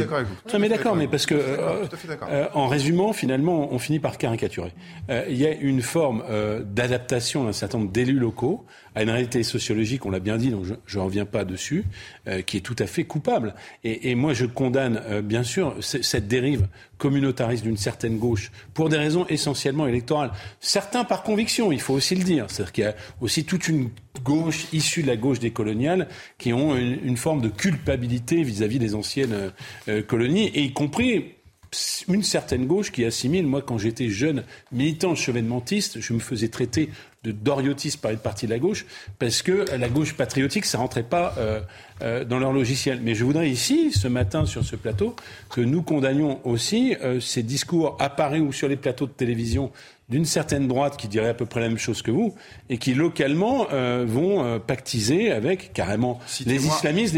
Citez-moi, citez-moi un maire de, de droite, hein. par exemple un maire Rassemblement National qui aurait une une compromission avec l'islamisme Écoutez, ça, euh, je, je, le ferai pas. Mais je pense que c'est il est toujours intéressant de voir qui sont les électeurs de tel et tel maire et euh, finalement les changements de posture de quelqu'un qui passe d'un élu national à élu local. Et, et comme j'ai pas d'éléments euh, documentés, je le ferai pas parce que ce serait des allégations. Mais si vous voulez hors plateau, je vous, je vous, je vous donnerai quelques, quelques éléments là-dessus. Eh bien, moi, je profite de ce plateau pour dire qu'une grande partie de la gauche a pendant 40 ans assigné les enfants issus de l'immigration dans les banlieues, les a assignés à résidence identitaire, les a confortés dans un misérabilisme victimaire, dans une forme de calinothérapie victimaire. Excusez-moi, monsieur, mais c'est une réalité. Vous ne pouvez pas la nier. Vous êtes certes universaliste, mais toutes ces, toutes ces idéologies déconstructionnistes à commencer par SOS Racisme, cette condescendance paternaliste de la main jaune comme ça qui dit touche pas à mon pote. Moi, je suis d'origine algérienne. Je n'ai pas besoin que Julien Drey me dise que je suis citoyenne je française. Changé, je suis française. Je n'ai pas besoin qu'on vienne me dire touche pas à mon pote ou Sabrina, tu es née dans telles conditions, donc tu es congénitalement destinée à rester une victime dans la société. Et ce discours, pardonnez-moi monsieur, ce discours victimaire rentre dans les esprits. Et quand on voit aujourd'hui, et depuis même quelques années, a commencé symboliquement par la complaisance et le marche euh, bras dessus bras dessous avec les islamistes, les frères musulmans lors de la marche contre l'islamophobie. C'est bien la gauche que l'on a retrouvée malheureusement. C'est la gauche, excusez-moi monsieur, Madame Benbassa particulièrement, qui a apposé une étoile jaune sur une petite fille lors de la marche contre l'islamophobie. L'islamophobie n'est que la réverbération de l'idéologie des frères musulmans. Et l'idéologie des frères musulmans, monsieur, pardonnez-moi, ça n'est que le soubassement théorique du passage à l'acte djihadiste. Donc vous ne pouvez pas nier, monsieur Le Calfon, que la gauche n'est pas en partie responsable de ce sponsoring, de cette complaisance vis-à-vis des frères musulmans et donc de l'islamisme. Je sais ici qu'il y a des gens qu'il ne faut pas condamner, mais je vais vous répondre pour partie à ce que vous, vous disiez. Il fut un temps où il y avait un ministre de l'Intérieur qui n'était pas spécialement de gauche, puisque vous parlez des frères musulmans, hein, qui a participé, pour ne pas le nommer, Monsieur Sarkozy qui a participé. monsieur. Bah, D'accord, mais je peux développer l'idée puisque c'est le procès de la gauche. Donc je, je, ne fais pas la défense de la gauche. Je vous dis que les choses sont un peu plus compliquées que ça. Et Monsieur Sarkozy, qui était ministre de l'Intérieur et ministre des cultes, donc euh, garant d'une certaine vision euh, consistoire finalement euh, des religions de notre pays. Il est allé au congrès de l'UOIF à l'époque. Hein, pour pactiser avec l'UOIF. Il a même essayé de construire l'islam de France avec l'UOIF. Et qu'est-ce qu'il a fait? C'était au Bourget, me semble-t-il. Il, il, a accepté de parler devant une salle où il y avait un rideau entre les hommes et les femmes. Voilà ce qui s'est passé. Alors, euh, je dis pas tout le monde a fait des erreurs, mais les, responsabilités, elles existent. Et puisque vous connaissez euh, bien euh, l'Algérie, et je comprends votre colère, eu égard à, cette guerre que euh, ceux qui refusaient l'emprise du fils et des groupes islamiques armés ont menée, vous savez aussi bien qu'il y a eu tout gouvernement confondu cette fois-ci, une certaine complaisance, hein, d'une certaine manière, vis-à-vis d'exactions dont on ne savait pas si elles étaient le fait des islamistes ou des services de sécurité algériens dans cette décade noire. Donc les relations franco-algériennes, elles sont... Je, je, ne parle pas de la décennie noire, je parle de la citoyenneté, monsieur. Comme mais, mais j'ai répondu, puisque vous aviez fait le procès de la gauche, en vous citant au hasard un ministre de l'Intérieur de droite qui a été président de la République mhm. et qui a accepté de parler, puisqu'il y a la manifestation d'une certaine gauche c'était un autre temps, autre mœurs. Bah on n'était pas, on n'avait pas eu des attaques terroristes euh, en, si, en, 2000, entre 2000. on n'était pas sur une vague terroriste comme dans les années 2000, dans, comme en 2015. C'est ça que je suis en train de vous dire. Je, et, et, pour euh, Julien Drey, euh, il est régulièrement chez nous. Et, il n'était pas sur le plateau. Et pour le coup, c'est une personne qui, je crois, et je parle vraiment, euh, c'est à vous de me dire, François Calfon, mais qui représente la social-démocratie et la gauche républicaine, qui est aujourd'hui fait figure d'exception dans ce, cet univers. Bon, j'ai le droit de le dire alors. Dominique Jamais. Faut-il revenir à ce dont on parlait tout à l'heure euh, Historiquement, parce qu'on peut parler d'histoire, ça commence à être vieux. Lorsque euh, Khomeini a lancé sa fatwa, sa fameuse fatwa contre Salman Rushdie, euh, c'était un membre du clergé musulman qui lançait cette fatwa au nom de la religion contre un blasphémateur. Et il faut rappeler qu'il y a eu un moment assez long de flottement chez tous les représentants de toutes les religions face à l'accusation de blasphème et face au problème que posait Salman Rushdie. Catholiques ou juifs, euh, hmm. évêques ou rabbins, euh, ils étaient troublés parce qu'effectivement l'idée qu'on blasphème Dieu leur était insupportable et ils n'avaient pas envie de se ranger du côté de, Salman Rushdie. Et il a fallu deux choses pour qu'ils changent. Euh, la première, c'est que c'est de la pédagogie.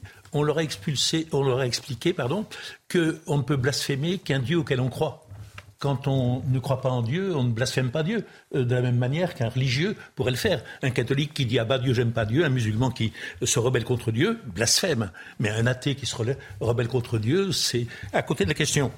Et puis la deuxième chose qui a fait changer évidemment les églises euh, juives et euh, les clergés juifs et catholiques, c'est le massacre de Charlie Hebdo. Ça a été une nouvelle, une nouvelle époque. Le, euh, pendant longtemps, en dehors du domaine politique, l'Iran n'a pas exporté de terrorisme. L'islam a ensuite exporté du terrorisme de la manière qu'on sait. Et inversement, on y a fait allusion, inversement, la laïcité étant un pilier de la gauche depuis toujours en France, depuis deux siècles, la lutte entre la gauche et le clergé, hmm. catholique notamment, était euh, un fondamental de la gauche, et une partie de la gauche a fait scission et a décidé par clientélisme et démagogie envers les colonisés, démagogie malvenue, d'oublier la laïcité pour plaire à cette clientèle. Bon, voilà ce qu'on pouvait dire sur ce thème. autre thématique, et je ne sais pas si vous avez vu ces images à Shanghai, dignes de George Orwell. C'est Ce qui s'est passé euh, oh, euh, ce week-end à Shanghai. Chez nous, la septième vague est derrière. La crise sanitaire, les mesures sanitaires sont assouplies. Mais vous allez voir une scène de panique générale dans un magasin Ikea à Shanghai. Donc ce week-end, les autorités ont décidé d'improviser un confinement pour un cas contact. Une personne était cas contact, même pas positive. Hop, on ferme tout et vous avez un mouvement de panique, c'est-à-dire que les gens vont tenter de sortir de ce magasin parce qu'ils savent comment ça se passe, c'est-à-dire qu'ils vont vivre un enfer pendant 48 heures bloqués. Euh, et j'ai quelques chiffres à vous donner. D'après le Shanghai Daily, euh, près de 400 personnes ayant été en contact avec le garçon ont été retrouvées et au total, 80 000 personnes ont dû se soumettre à un test PCR. Regardez les images, vous avez des gens qui hurlent, c'est un film d'horreur.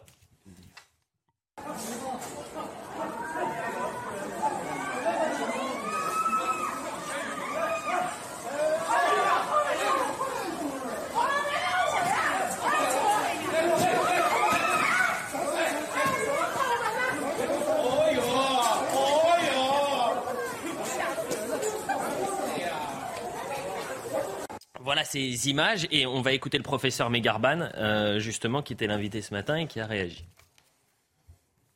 On va dire, euh, la maladie a eu un impact psychologique parce qu'au début, elle était responsable de beaucoup de décès. Et la Chine a adopté et adopte toujours la politique du zéro Covid, euh, qui a montré évidemment les difficultés que cela engendrait en pratique. Je crois qu'en France, il faut être beaucoup plus serein. Aujourd'hui, les virus qui circulent sont bien moins virulents que précédemment, notamment dans une population qui a une excellente couverture vaccinale. Et donc, en dehors des personnes à très forte fragilité, la maladie n'est plus responsable euh, de décès importants. Pierre Gentillet, je sais que vous êtes attentif euh, aux mesures sanitaires. J'ai découvert ça en, vous regardant hier soir, mon cher Elliot. Oui, on l'a passé hier dans l'ordre des Pro 2. Quel regard vous portez sur ce qui s'est passé à Shanghai et ce qui se passe actuellement à Shanghai? Oui. parce qu'il faut quand même rappeler que les Chinois vivent un enfer. Mmh. Les Chinois vivent un enfer parce que la Chine a adopté une politique au fond assez peu surprenante, euh, mais j'y reviendrai après, une politique du zéro Covid. Dès qu'il y a un cas, on confine et on confine tout ce qui est autour, tout ce qui a été en contact. Euh, donc, si vous voulez, pourquoi est-ce que je dis que c'est pas étonnant que ce soit la Chine? Parce que la Chine, ou pour être tout à fait précis, la République populaire de Chine, c'est-à-dire la Chine communiste, est un régime, et là j'utilise peu ce terme, euh, mais c'est véritablement un régime totalitaire. Quel est le propre des régimes totalitaires?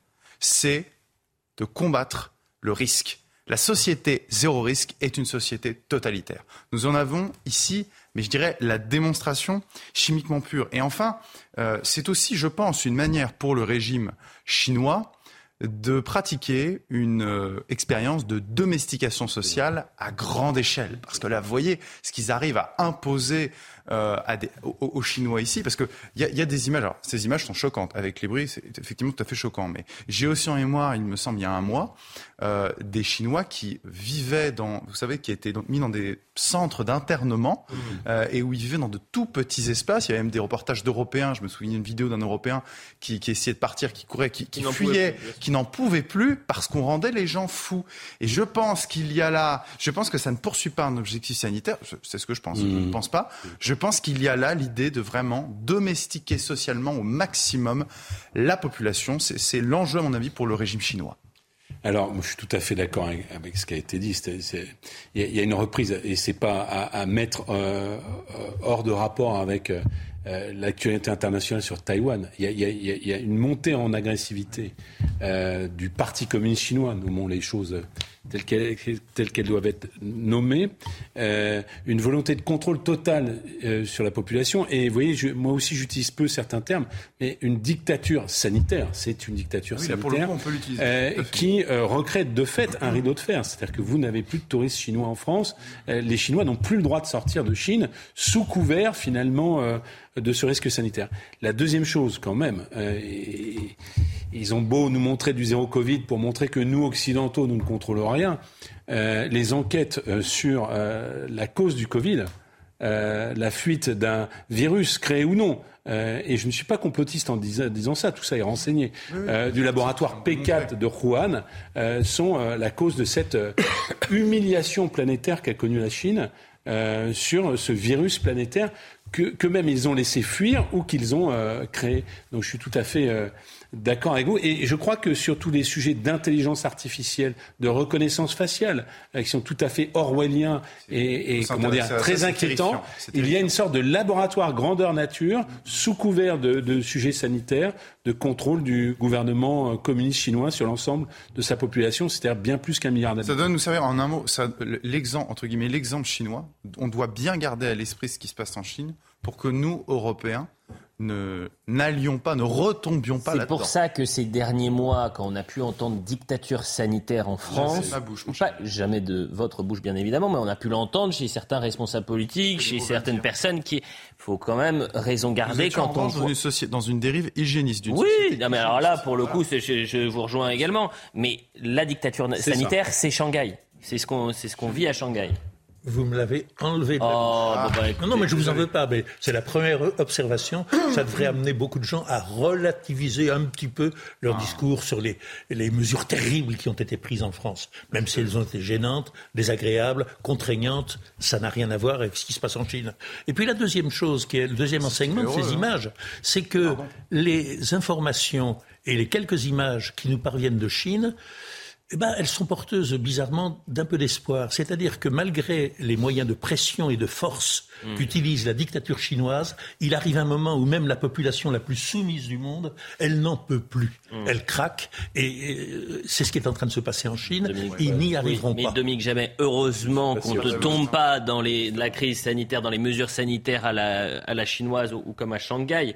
Euh, euh, mais euh, peut-être que dans, pendant cette partie, cette gestion de la crise sanitaire ces deux dernières années, on a parfois manqué de bon sens et on en manque encore. Vous savez que hier, je vous donne l'exemple, hier, et moi ça fait une semaine que, que, j'alerte là-dessus, c'est-à-dire que les pompiers français qui ne peuvent pas aider leurs copains parce qu'ils ne sont pas vaccinés, euh, qu'ils soient volontaires ou professionnels, alors que les étrangers, vous avez fait venir 300 pompiers, vous n'êtes pas sûr qu'il soit vacciné. Tout ce que vous avez pu faire, c'est obligation d'un test euh, PCR euh, à l'entrée. le bon sens. La, gestion du Covid par le gouvernement, par les autorités, n'est pas exempte de défauts et de reproches. mais quand, on, compare avec ce qui se passe en Chine, on respire. juste en un, mais en un mot, ce que vous dites est très intéressant parce que c'est un discours qu'on a entendu.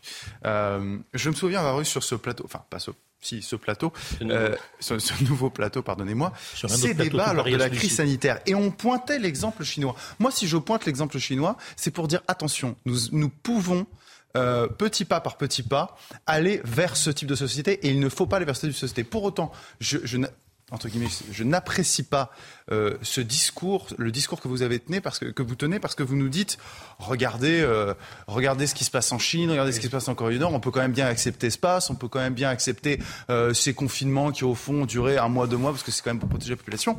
Ben non, alors là surtout pas. Moi je suis pas d'accord. On va pas pointer un exemple terrifiant pour dire, écoutez, vous allez accepter ces mesures qui sont des mesures que nous devons contester et qui sont des mesures privatrices de liberté et qui en plus ont prouvé pour une part leur inefficacité. Donc je me aussi Il y, a un débat qui a été soulevé, je trouve pas inintéressant, c'est sur la question des pompiers. Euh, il y a un moment donné, quand vous avez eu, puisque nous sommes en guerre, sous, nous, l'anaphore du président de la République. Quand vous avez eu une guerre, mettons que ce soit vrai, euh, il y a un moment, vient le temps de la réconciliation. Et quand vous avez un, président de la République euh, qui refuse la réintégration des pompiers non vaccinés, bah, c'est qu'il ne connaît pas ce temps de la réconciliation. Et j'irais même un peu plus grave, je pense qu'à l'occasion de cette crise, le fossé français dont on a parlé sur des sujets électoraux tout à l'heure, certaines villes votent euh, Mélenchon, d'autres Le Pen, avec un fossé qui s'accroît, ne fait que grandir. C'est-à-dire qu'à un moment donné, on voit bien que dans l'esprit d'un certain nombre de dirigeants, vous avez été contre le pass sanitaire, donc vous êtes complotiste, donc vous êtes gilet jaune, donc vous êtes la populace. Et donc vous n'avez pas à être réintégré. Eh bien, je pense, c'est là où je ne suis pas tout à fait d'accord avec Dominique Jamais, je pense qu'à un moment donné, la concorde nationale doit venir après un temps de guerre, entre guillemets, euh, et qu'on doit savoir réintégrer, notamment symboliquement, des pompiers qui nous sauvent, dans leur fonction. Ne pas le faire, c'est une faute. Mais sur, ce, sur ce point, je ne vous suis pas, parce que vous n'êtes pas d'accord avec moi, mais je suis d'accord avec vous. Ah bah tant Alors il y a quelque chose qui... Quelque il, paraît qu'il ne faut pas être d'accord ici. Mais non, non, en fin d'émission, bah non, mais c'est parfois, il y a quelque chose savez, qui ne colle pas dans votre François Calfon, mais il pour répondre à M. Gentillet, moi je dirais simplement que faut pas exagérer non plus. Quand on interdit aux piétons de traverser au rouge, c'est pas la dictature. Or, on est passé... Pas de ça, hein. Non. Vous permettez bah, Allez-y. Que je continue Je vous en prie. Merci. C'était un exemple. C'est pour dire, c'est pour dire, faut pas exagérer. Bon. Et euh, s'agissant de la politique sanitaire du gouvernement, on est passé d'un espoir euh, qui ne s'est pas euh, révélé exact lorsqu'on a trouvé le vaccin. Hein. Mais du fait que le vaccin n'est pas aussi efficace qu'on l'avait dit et qu'il ne protège pas contre la contagion, on est passé, et là a commencé le complotisme, à l'idée que le vaccin était dangereux, que c'était plus dangereux d'être vacciné que de ne pas être vacciné. On a sombré dans la folie. C'est pas ça le sujet. Le sujet, c'est qu'on a Si, introduit. si, si. Pardonnez-moi. Mais je Le sujet, c'est qu'on a introduit des mesures de discrimination qui étaient oui. disproportionnées, qui étaient injustifiées et qui étaient inefficaces au cas particulier le pass sanitaire, pass vaccinal. Parce qu'au moment où le pass, je dépasse parle ça. même pas du pass sanitaire, pass vaccinal, je parle du pass sanitaire. Au moment où le pass Bah, sanitaire entre en vigueur, des études israéliennes démontaient déjà l'idée que la transmission du virus n'était pas atténuée euh, ou peu atténuée Peu atténuée. par le par le vaccin. Oui, peu. Et donc je pense ces que mesures seraient se La autre- pub. Oui. La pub, malheureusement. J'arrête, La publicité. On revient dans, dans un instant. Puisque vous avez parlé euh, des, des pompiers et finalement qu'il y a une forme d'injustice, que ces pompiers français ne puissent pas être réintégrés, on va euh, rejouer juste après la, la publicité euh, l'échange qu'il y a pu avoir hier matin entre vous, Pierre Gentillet, et le porte-parole euh, de la sécurité ci- civile, Alexandre Joissard, commandant qui était avec nous, euh, parce qu'on lui a vraiment en toute transparence, on lui a demandé est-ce que les, pompiers euh, étrangers qui sont venus sur notre sol sont vaccinés? Vous entendrez sa réponse juste après la publicité. On est ensemble jusqu'à 11h pour l'heure des pros, toujours avec Pierre Gentil et Sabrina Medjeber, avec François Calfon et Dominique euh, Jamais. On fait un, un point sur l'information et ensuite vous allez entendre cet échange entre euh, Pierre Gentillet, qui était là euh, hier matin, et le commandant euh, Joissard sur la question des pompiers qui n'étaient pas euh, vaccinés ou est-ce qu'ils étaient vaccinés, les pompiers étrangers. Mais avant cela, un point sur l'info avec vous, Simon Guillain. Rebonjour Simon. Bonjour euh, Elliot. Au Portugal, un plongeur français portait disparu aux Açores, un groupe d'îles à l'ouest de Lisbonne. Âgé de 16 ans, il a disparu en mer alors qu'il était parti plonger en apnée hier après-midi. Le travail des secouristes, appuyé de plusieurs navires et d'un avion de l'armée de l'air, a dû être interrompu hier en fin de journée et doit reprendre cet après-midi. Dans le sud de l'Ukraine, le premier navire humanitaire affrété par l'ONU pour transporter des céréales a quitté ce matin le port de Pivdeni, avec à bord quelques 23 000 tonnes de céréales en direction de l'Afrique. L'Ukraine et la Russie comptent parmi les plus gros exportateurs mondiaux de céréales. Et enfin, il était le seul Français en lice au Masters Smith de Cincinnati et c'est déjà fini pour Benjamin Bonzi euh, qui a été battu hier par le géant américain John Isner. Le score très serré, 7-6, 3-6, 7-6. Benjamin Bonzi, 48e à l'ATP, fait partie de l'équipe de France de Coupe Davis. Merci cher euh, Simon. Euh, je le disais donc, on va entendre cet échange qu'il y a eu. La grande question, euh, c'était pas anecdotique, vraiment, c'est important puisque vous aviez 5000 pompiers volontaires et professionnels français qui n'ont pas pu intervenir dans cette séquence et elle n'est pas terminée parce que les feux sont certes maît- maîtrisés, mais on n'est pas à l'abri d'un repas, hein, d'un retour de, de flamme et qu'une reprise d'incendie dans les prochaines semaines. Donc vous avez 5000 pompiers français, qu'ils soient volontaires ou professionnels qui ne peuvent pas intervenir parce qu'ils ne sont pas vaccinés. Et vous avez dit, euh, François Calfon, quelque chose d'intéressant. C'était pas prévu de faire cette, thématique-là, mais c'est en réaction à ce que vous avez dit avant la publicité, c'est de dire, on était en guerre contre euh, le Covid. Là, euh, parfois, en temps de guerre, il faut un moment de réconciliation. Euh, quand on est en guerre contre les flammes, il faut peut-être se réconcilier et dire, l'urgence veut qu'on intègre toutes nos forces pour aider et protéger nos forêts. Écoutons l'échange qu'il y a eu donc hier entre euh, notre ami Pierre Gentillet qui est ici présent et euh, Alexandre Joissard, le commandant et porte-parole de la sécurité civile.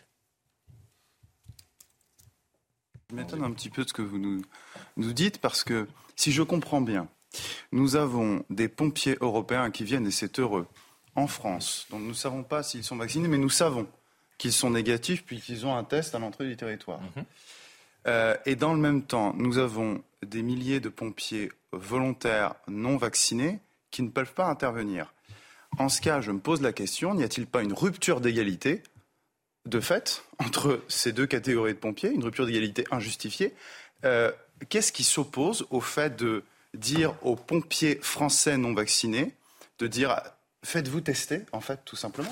Euh, Il faut bien comprendre que là, la suspension et la, la réglementation a été faite dans la globalité de leur champ missionnel, comme je mm. l'ai déjà dit. Et donc, si euh, ils vont pas revenir là faire euh, quatre jours de feu de forêt et ensuite repartir suspendus sur le reste des missions. Ça, c'est un premier point. Le deuxième point sur la globalité de, de, de, de la réponse, c'est de vous dire que là, nous avons aujourd'hui plus de 10 000 sapeurs-pompiers, femmes et hommes, qui sont tous les jours sur ces feux de forêt que lorsque vous répartissez euh, les moins de 200 sapeurs-pompiers professionnels sur l'intégralité du territoire national, et les volontaires. Ça, n'est pas cet élément, mais j'y reviendrai, ça n'est pas cet élément-là euh, qui serait conséquent sur notre réponse opérationnelle globale.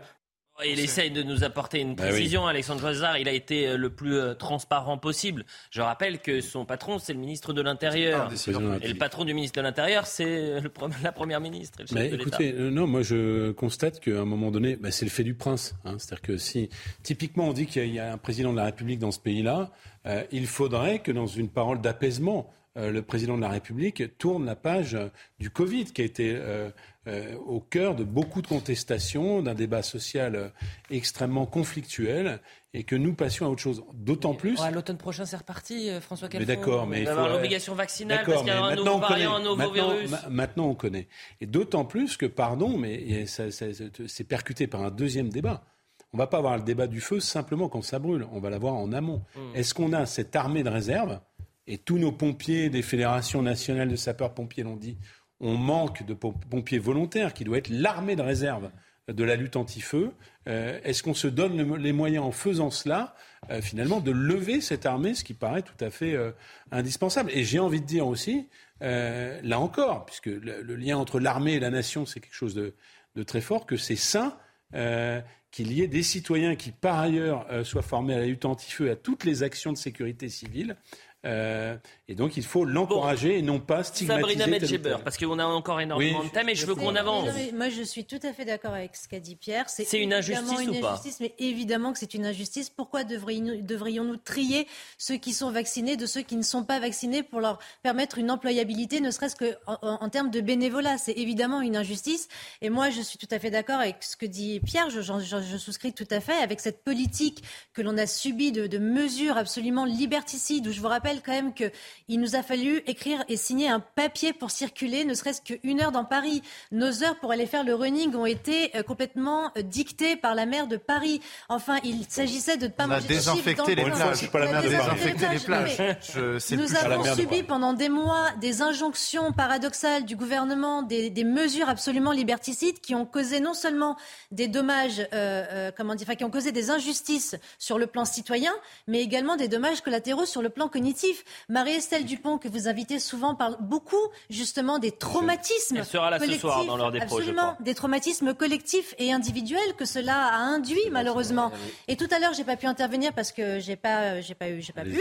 Mais euh, quand j'ai regardé absolument, quand je regardais tout à l'heure la, vidéo à Shanghai, en réalité, ce n'est quoi? Ce n'est que l'exaltation des angoisses, des interdits intériorisés des individus qui ont dû subir cette dictature et cette politique dictatoriale en Chine et, donc euh, qui, s'apparente pardon euh, au régime totalitaire chinois. Donc ce ne sont que malheureusement des conséquences psychologiques sur le plan collectif et, individuel que subissent les individus au nom de euh, l'interdiction, au nom de, de mesures liberticides que prennent le gouvernement depuis maintenant presque deux ans et demi. Dominique Jamel, le mot de la fin sur cette thématique et on va parler de Nancy. Écoutez, en, écoutant le dialogue entre M. Gentillet hier et le représentant des, pompiers, je me demandais si le représentant des pompiers, enfin le, supérieur des pompiers, disait vraiment ce qu'il pense ou ce qu'il devait dire, parce que c'était assez consternant.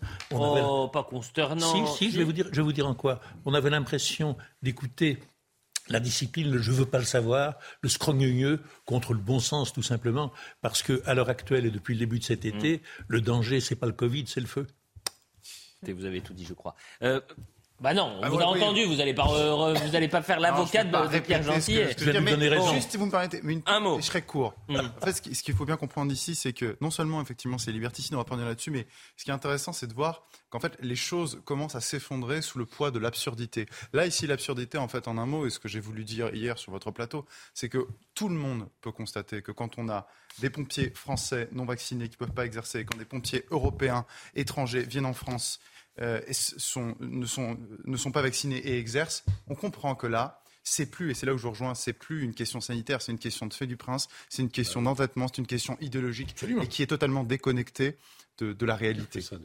Écoutez, parlons de Nancy à, présent et, cette information est assez intéressante parce que je, on a eu un pass sanitaire, peut-être que dans les années à venir, on aura un pass vert. Euh, ou du moins on aura de plus en plus de restrictions, de, non mais on aura de plus en plus de restrictions du fait du changement climatique. À Nancy, vous encourez 135 euros d'amende si vous laissez votre moteur allumé à l'arrêt. Pour des raisons écologiques, le maire PS de la ville, Mathieu Klein, a décidé de prendre un arrêté municipal vieux euh, de, je crois, 1960, eh bien, pour imposer. Attention donc, si vous êtes à Nancy, que vous avez votre voiture à l'arrêt, mais que vous avez laissé le moteur pour mettre la clim, que sais-je, Hop, 135 euros de monde. On voit le sujet d'Aminata Dem et on en parle juste après.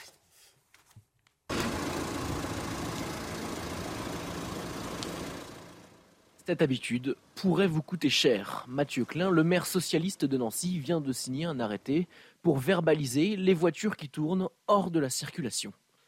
Couper son moteur en stationnement ou à l'arrêt en dehors de la circulation, c'est un geste de bon sens. Pourtant, cette mesure de santé publique et de sobriété énergétique n'est pas assez connue et pas assez respectée. C'est pourquoi j'ai signé aujourd'hui un arrêté.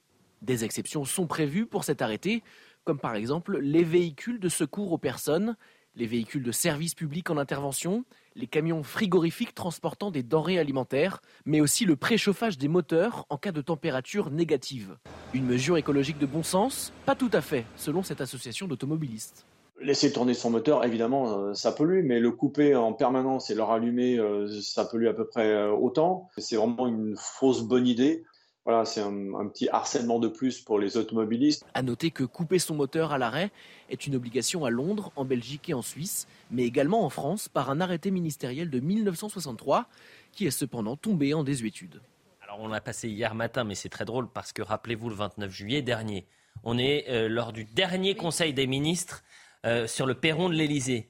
Regardez bien les images. Vous vous souvenez, les voitures des ministres. Ah bah oui, les voitures des ministres. Exactement, climatisation, tout allumé pendant tout le Conseil. Hein, donc euh, vous imaginez bien. Et puis il y a eu cet échange en sortie de Conseil des ministres entre Olivier Véran et euh, un journaliste qui l'interpelle en lui disant écoutez vous allez nous expliquer là pourquoi vous avez les vous nous demandez de faire des efforts et vous vous avez voiture allumée regardez regardez Olivier Véran c'est une image qui nous a un peu tous marqués euh, ce matin alors que le Conseil des ministres prenait du, retard. Euh, les nombreuses voitures dans la cour euh, avec le contact allumé, la climatisation qui tourne. On sait qu'il y a des consignes de sobriété énergétique. Est-ce qu'il y a une consigne qui est passée aussi sur ce sujet? Bah, Bien sûr. Évidemment, mais vous avez raison. il faut faire attention à tout. Vous savez, à partir du moment où on dit aux Français, l'État, les ministères, les administrations centrales et territoriales vont montrer l'exemple, on sait deux choses. Un, ça va nécessiter de changer et vite un certain nombre de comportements. Et deux, à chaque fois qu'on ne le fera pas, vous ne raterez pas. Ben, vous savez quoi? Tant mieux, parce que c'est ça qui accélérera notre changement de comportement à tous. Et c'est un objectif partagé. Merci. Je précise qu'il y a 41 ministres et secrétaires d'État dans ce gouvernement. Imaginons, on ne sait jamais, que le euh, Conseil des ministres, et parfois il est délocalisé, il se délocalise à Nancy. 41 fois 135, j'ai fait le calcul hier, mais je l'ai refait aujourd'hui. Ça fait 5535 euros, Dominique Jamais. Hop, le chéquier. Bon, plus sérieusement, est-ce que c'est une bonne idée de faire payer contravention 135 euros pour celui qui laisse son moteur allumé? Bon, tout le monde sait, et on devrait en tenir compte, que ce n'est pas bien de laisser son moteur allumé à l'arrêt. Hein. Il y a hmm. des gens qui abusent, on en voit tous les jours. Il y a des gens qui le font innocemment, ça dure 30 secondes. On voit bien que le maire de Nancy, à peine il s'enorgueillit d'avoir signé cet arrêté courageux, prévoit des atténuations parce qu'il y a des cas où euh, l'amende serait euh, démesurée. Bon, euh, le côté c'est pas Versailles ici, hein, comme dans la publicité.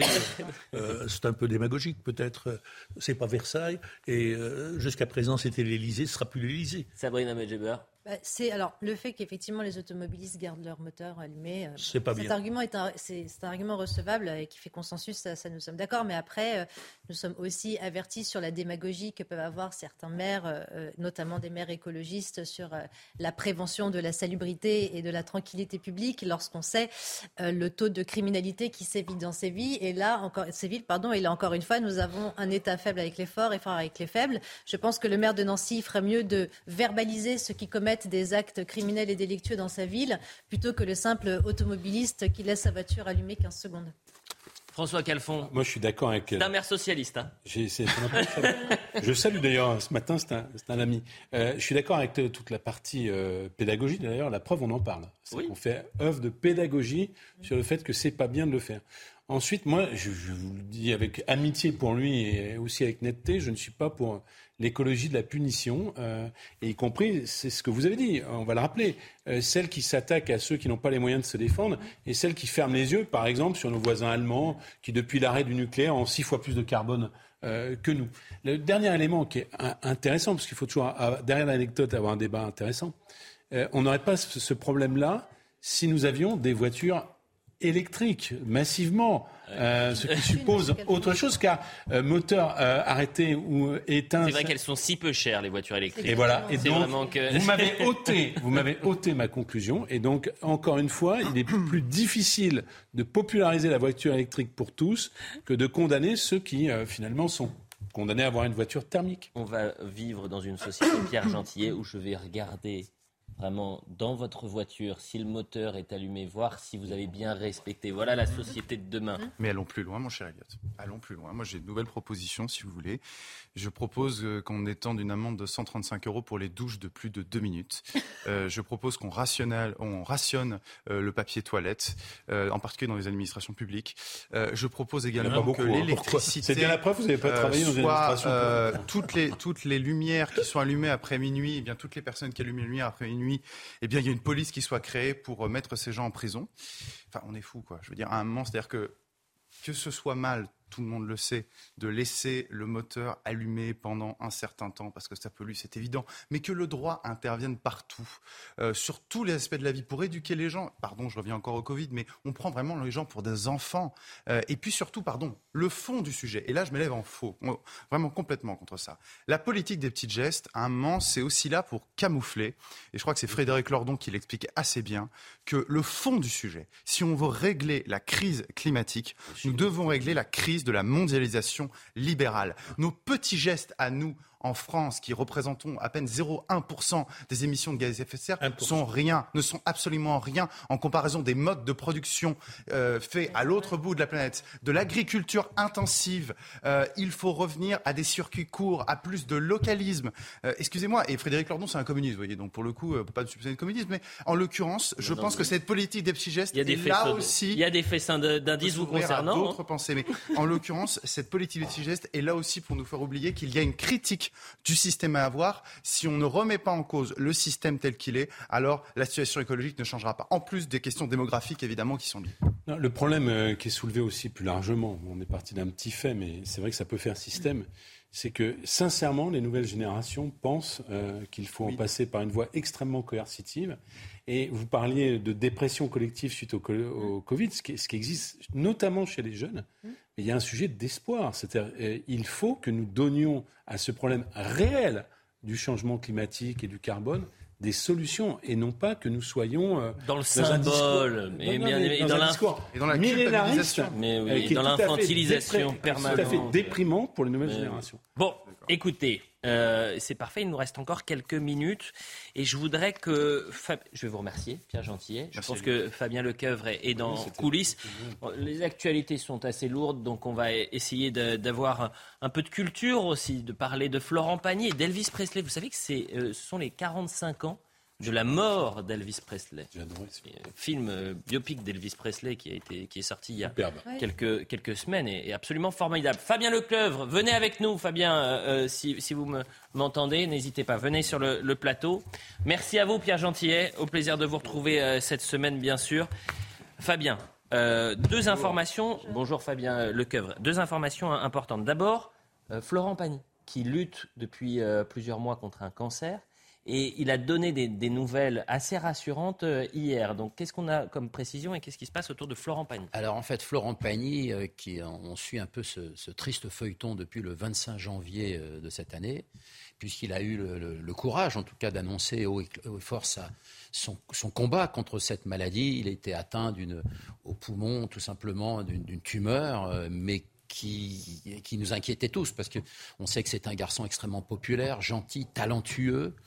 Et, on était tous tristes finalement qu'à 60 ans, un homme soit touché comme ça euh, aussi gravement. Et puis, euh, il y a quelques semaines, il nous avait donné des nouvelles que finalement, cette tumeur qui avait la taille d'un kiwi était réduite à la taille d'une noisette. Donc ça nous a déjà aussi tous un peu soulagés. Et puis effectivement, comme vous le disiez très justement, Elliot, c'est-à-dire que là, euh, euh, il y a 48 heures, il nous a expliqué tout simplement que ça va beaucoup mieux et que tout va bien. Il se repose actuellement en mer Égée sur une île dont on n'a pas encore le nom, évidemment, mhm. pour des raisons de discrétion et de tranquillité surtout. Euh, et apparemment, il reprend des couleurs, lui-même l'annonce en disant voilà. Euh, oui, on voit hein, la photo euh, qu'il a publiée, tout va très bien, je reprends des couleurs en mer Égée, magnifique. Mais ça, c'est un bonheur de, lire cette information. Il faut le dire haut et fort. C'est une chance formidable qu'il puisse se sortir de, cette. De, voilà, de, bah, maladie. C'est un combat et c'est un vrai courage. Euh, et ça nous renvoie à ce qu'on a pu dire, et nos pensées vont également à la famille de, Daniel Lévy, puisque c'est le, combat qui est... Exactement, et je pense que les enfants, les deux enfants de Florent Pagny doivent être euh, heureux en tout cas. Vous êtes également là ce matin parce qu'on va parler du King. Et eh Elvis, Presley. J'espère qu'on a de la musique, des images, de la séquence. Racontez-nous tout. Alors, je suis un fan d'Elvis Presley. Ah voilà, fan d'Elvis Presley. J'ai même la coupe de cheveux. Ah oui, oui, presque, pratiquement.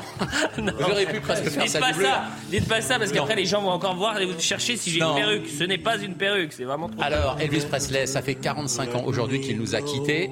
Il faut expliquer qu'en ce moment il y a un triomphe très important.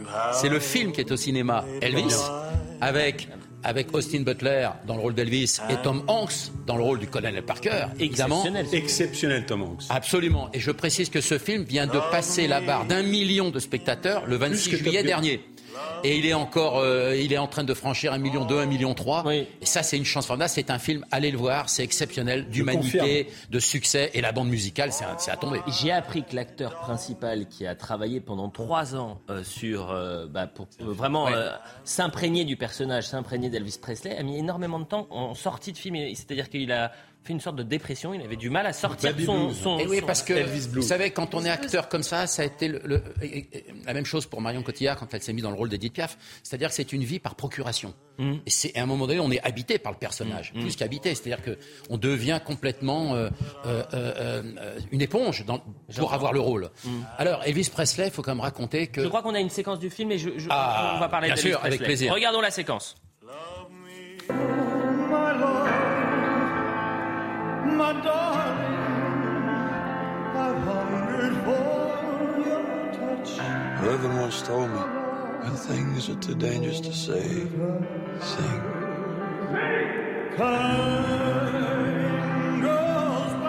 I'm gonna be 40 soon, and nobody's gonna remember me.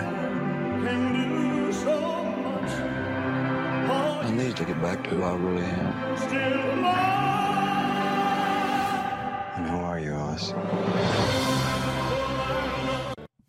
C'est exceptionnel ce film, vraiment. Allez le voir, courez, il est encore à l'affiche dans beaucoup de salles. Hmm. Et c'est exceptionnel. Alors Elvis, moi, Sur la vie d'Elvis. Oui, ce qui est important, c'est que quand on a appris il y a 45 ans la disparition de cet immense artiste euh, euh, planétaire, il faut le raconter. Euh, c'est un milliard de disques vendus sur la planète, hein, Elvis, encore aujourd'hui. Hein. Hmm. ça a été une information qui a été extrêmement maquillée à l'époque. Et c'est important de revenir sur les informations et le changement d'époque à chaque fois. On nous a expliqué qu'il était mort dans sa salle de bain, retrouvé inanimé, etc. Est-ce qu'on peut voir des photos Alors, Presley? Allez-y, continuez. Alors, euh, euh, inanimé dans sa salle de bain. Déjà, c'est pas dans sa salle de bain, c'est sur la cuvette des toilettes. on l'a retrouvé. Et c'est vrai que c'est moins glamour à annoncer. Ensuite, on nous a expliqué qu'il était mort d'un cancer. Il n'est pas mort d'un cancer, il est mort d'une overdose médicamenteuse, ah évidemment. Et la troisième chose, on nous a dit il est mort avec un livre religieux dans les mains. Pas du tout. Il avait un livre, tout simplement, qui traitait de sexe et d'astrologie. Pour avoir les meilleures positions, selon votre partenaire.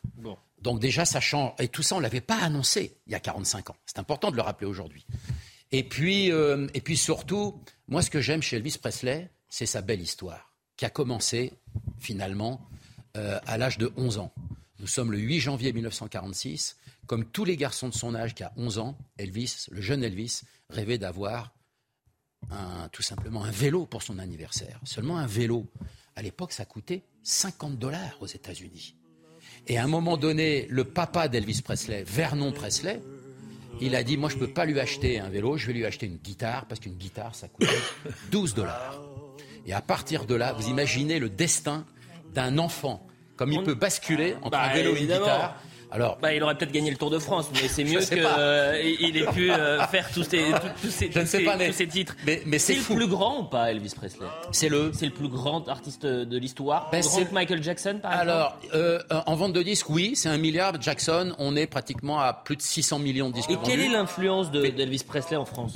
Alors, très importante, à partir de 1957. Il faut rappeler quand même la couve de Paris Match, en 19 septembre 56, où on met Paris assiégé par le rock'n'roll, parce que la jeunesse commençait à s'identifier à ce rock'n'roll, cette nouvelle musique qui arrivait d'outre-Manche et d'outre-Atlantique. Et puis surtout, 1957, c'est la sortie du film Loving You. Et tous ceux qui nous regardent et qui ont vu ce film à ce moment-là, je peux vous dire que ça a été une révolution. La jeunesse a commencé à acheter que du rock'n'roll, elle s'identifiait à ça, mais surtout elle s'habillait. Parce que dans le film Loving You, Elvis Presley, il a, il a ce fameux blouson en jean, euh, le 507XX de Levis, euh, avec les poches soufflées devant, les poches poitrine et les, les deux, les deux serres euh, martingales. Voilà. Mais on les a achetés. Bien voilà, comme quoi. Et, et à partir de là, toute la jeunesse est- est- est- est- s'est identifiée aussi bien On a des séquences, à la je musique. crois, Fabien, après. hein. Oui, oui, absolument. À la, à la musique et aux tenues. Et puis, et puis, il faut rappeler qu'Elvis Presley, il est venu en France deux fois. Il n'a pas chanté. Il faisait quoi? Il est venu parce qu'il faisait son service militaire en Allemagne. la première fois qu'il vient, c'était en juin 59. Il passait l'avion des États-Unis d'Amérique jusqu'à Orly, et Orly prenait le train Gare de l'Est pour aller en Allemagne. Et donc, il venait s'encanailler un peu à Paris pendant une semaine. Et il n'a pas rencontré Johnny.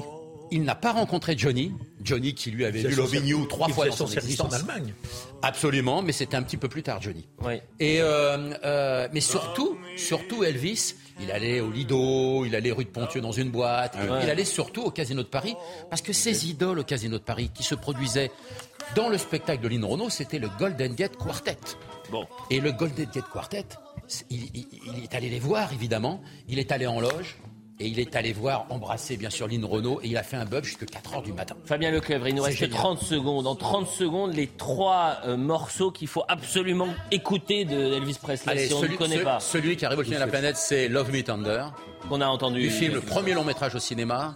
Après, je mettrai, après peut-être, euh, je mettrai euh, euh, euh, Earl, Break, euh, Earl Break Hotel, Mhm. peut-être. L'hôtel des cœurs brisés. Et puis le troisième, je mettrai quand même My Way, parce que c'est quel- c'est Ah, l'artiste. Il a repris cette grande chanson française de Jacques Revaux, de Gilles Thibault et de Claude François. Et il en a fait un succès également aussi planétaire. Euh, c'est, il a repris une autre chanson de Claude François qui s'appelait Parce que je t'aime mon enfant, qui est devenu My Boy également.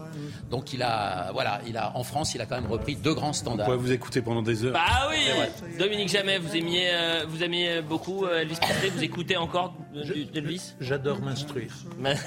François Calfon. Ben, Non, mais euh, c'est- Euh, la, la- la veste, j'ai senti que sur la veste, il y a eu Non, une sorte de Madeleine de aimais- Proust. Moi, moi qui aimais le rockabilly, je, Ouais. je- je Ah ouais. le trouvais un peu trop formaté et je préférais. Ah, laissez euh, la musique. euh, je, je préférais des gens comme Cochrane ou, ou d'autres. Ouais, ouais, qui ont été Mais- des mais rock aussi, aussi. D'une phrase, le- il a quand même eu un peu de politique, c'est dans le film. Il a quand même mixé la country music un peu réactionnaire des États du Sud et euh, toute la musique afro-américaine. Bien sûr. Et, et c'est ce personnage-là qui a créé le rock and roll par la fusion de ces deux genres, comme quoi C'est exactement ça. A parfois du bon. Mais je- Sabrina Medjeber.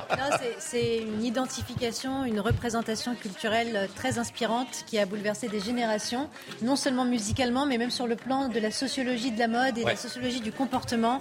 C'est évidemment euh, très inspirant et ça reste une icône et ça, et ça demeurera une icône. Écoutez, ça donne envie de poser un pas de danse. hein. Mais il faut bosser ce soir. Il y a l'heure des pros 2, C'est malheureusement. Mais je suis à deux doigts d'aller danser. Merci beaucoup. Vraiment, j'ai passé une émission. euh, C'était un plaisir de, de vous écouter.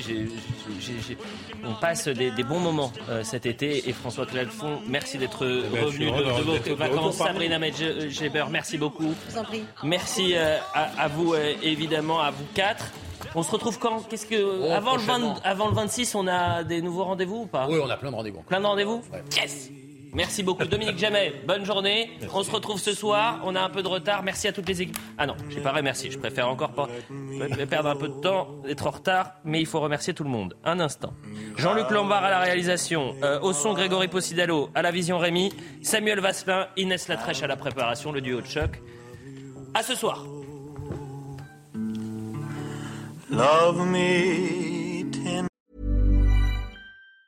Planning for your next trip? Elevate your travel style with Quince. Quince has all the jet setting essentials you'll want for your next getaway, like European linen, premium luggage options, buttery soft Italian leather bags, and so much more. And it's all priced at 50 to 80% less than similar brands. Plus, Quince only works with factories that use safe and ethical manufacturing practices. Pack your bags with high-quality essentials you'll be wearing for vacations to come with Quince. Go to quince.com slash trip for free shipping and 365-day returns.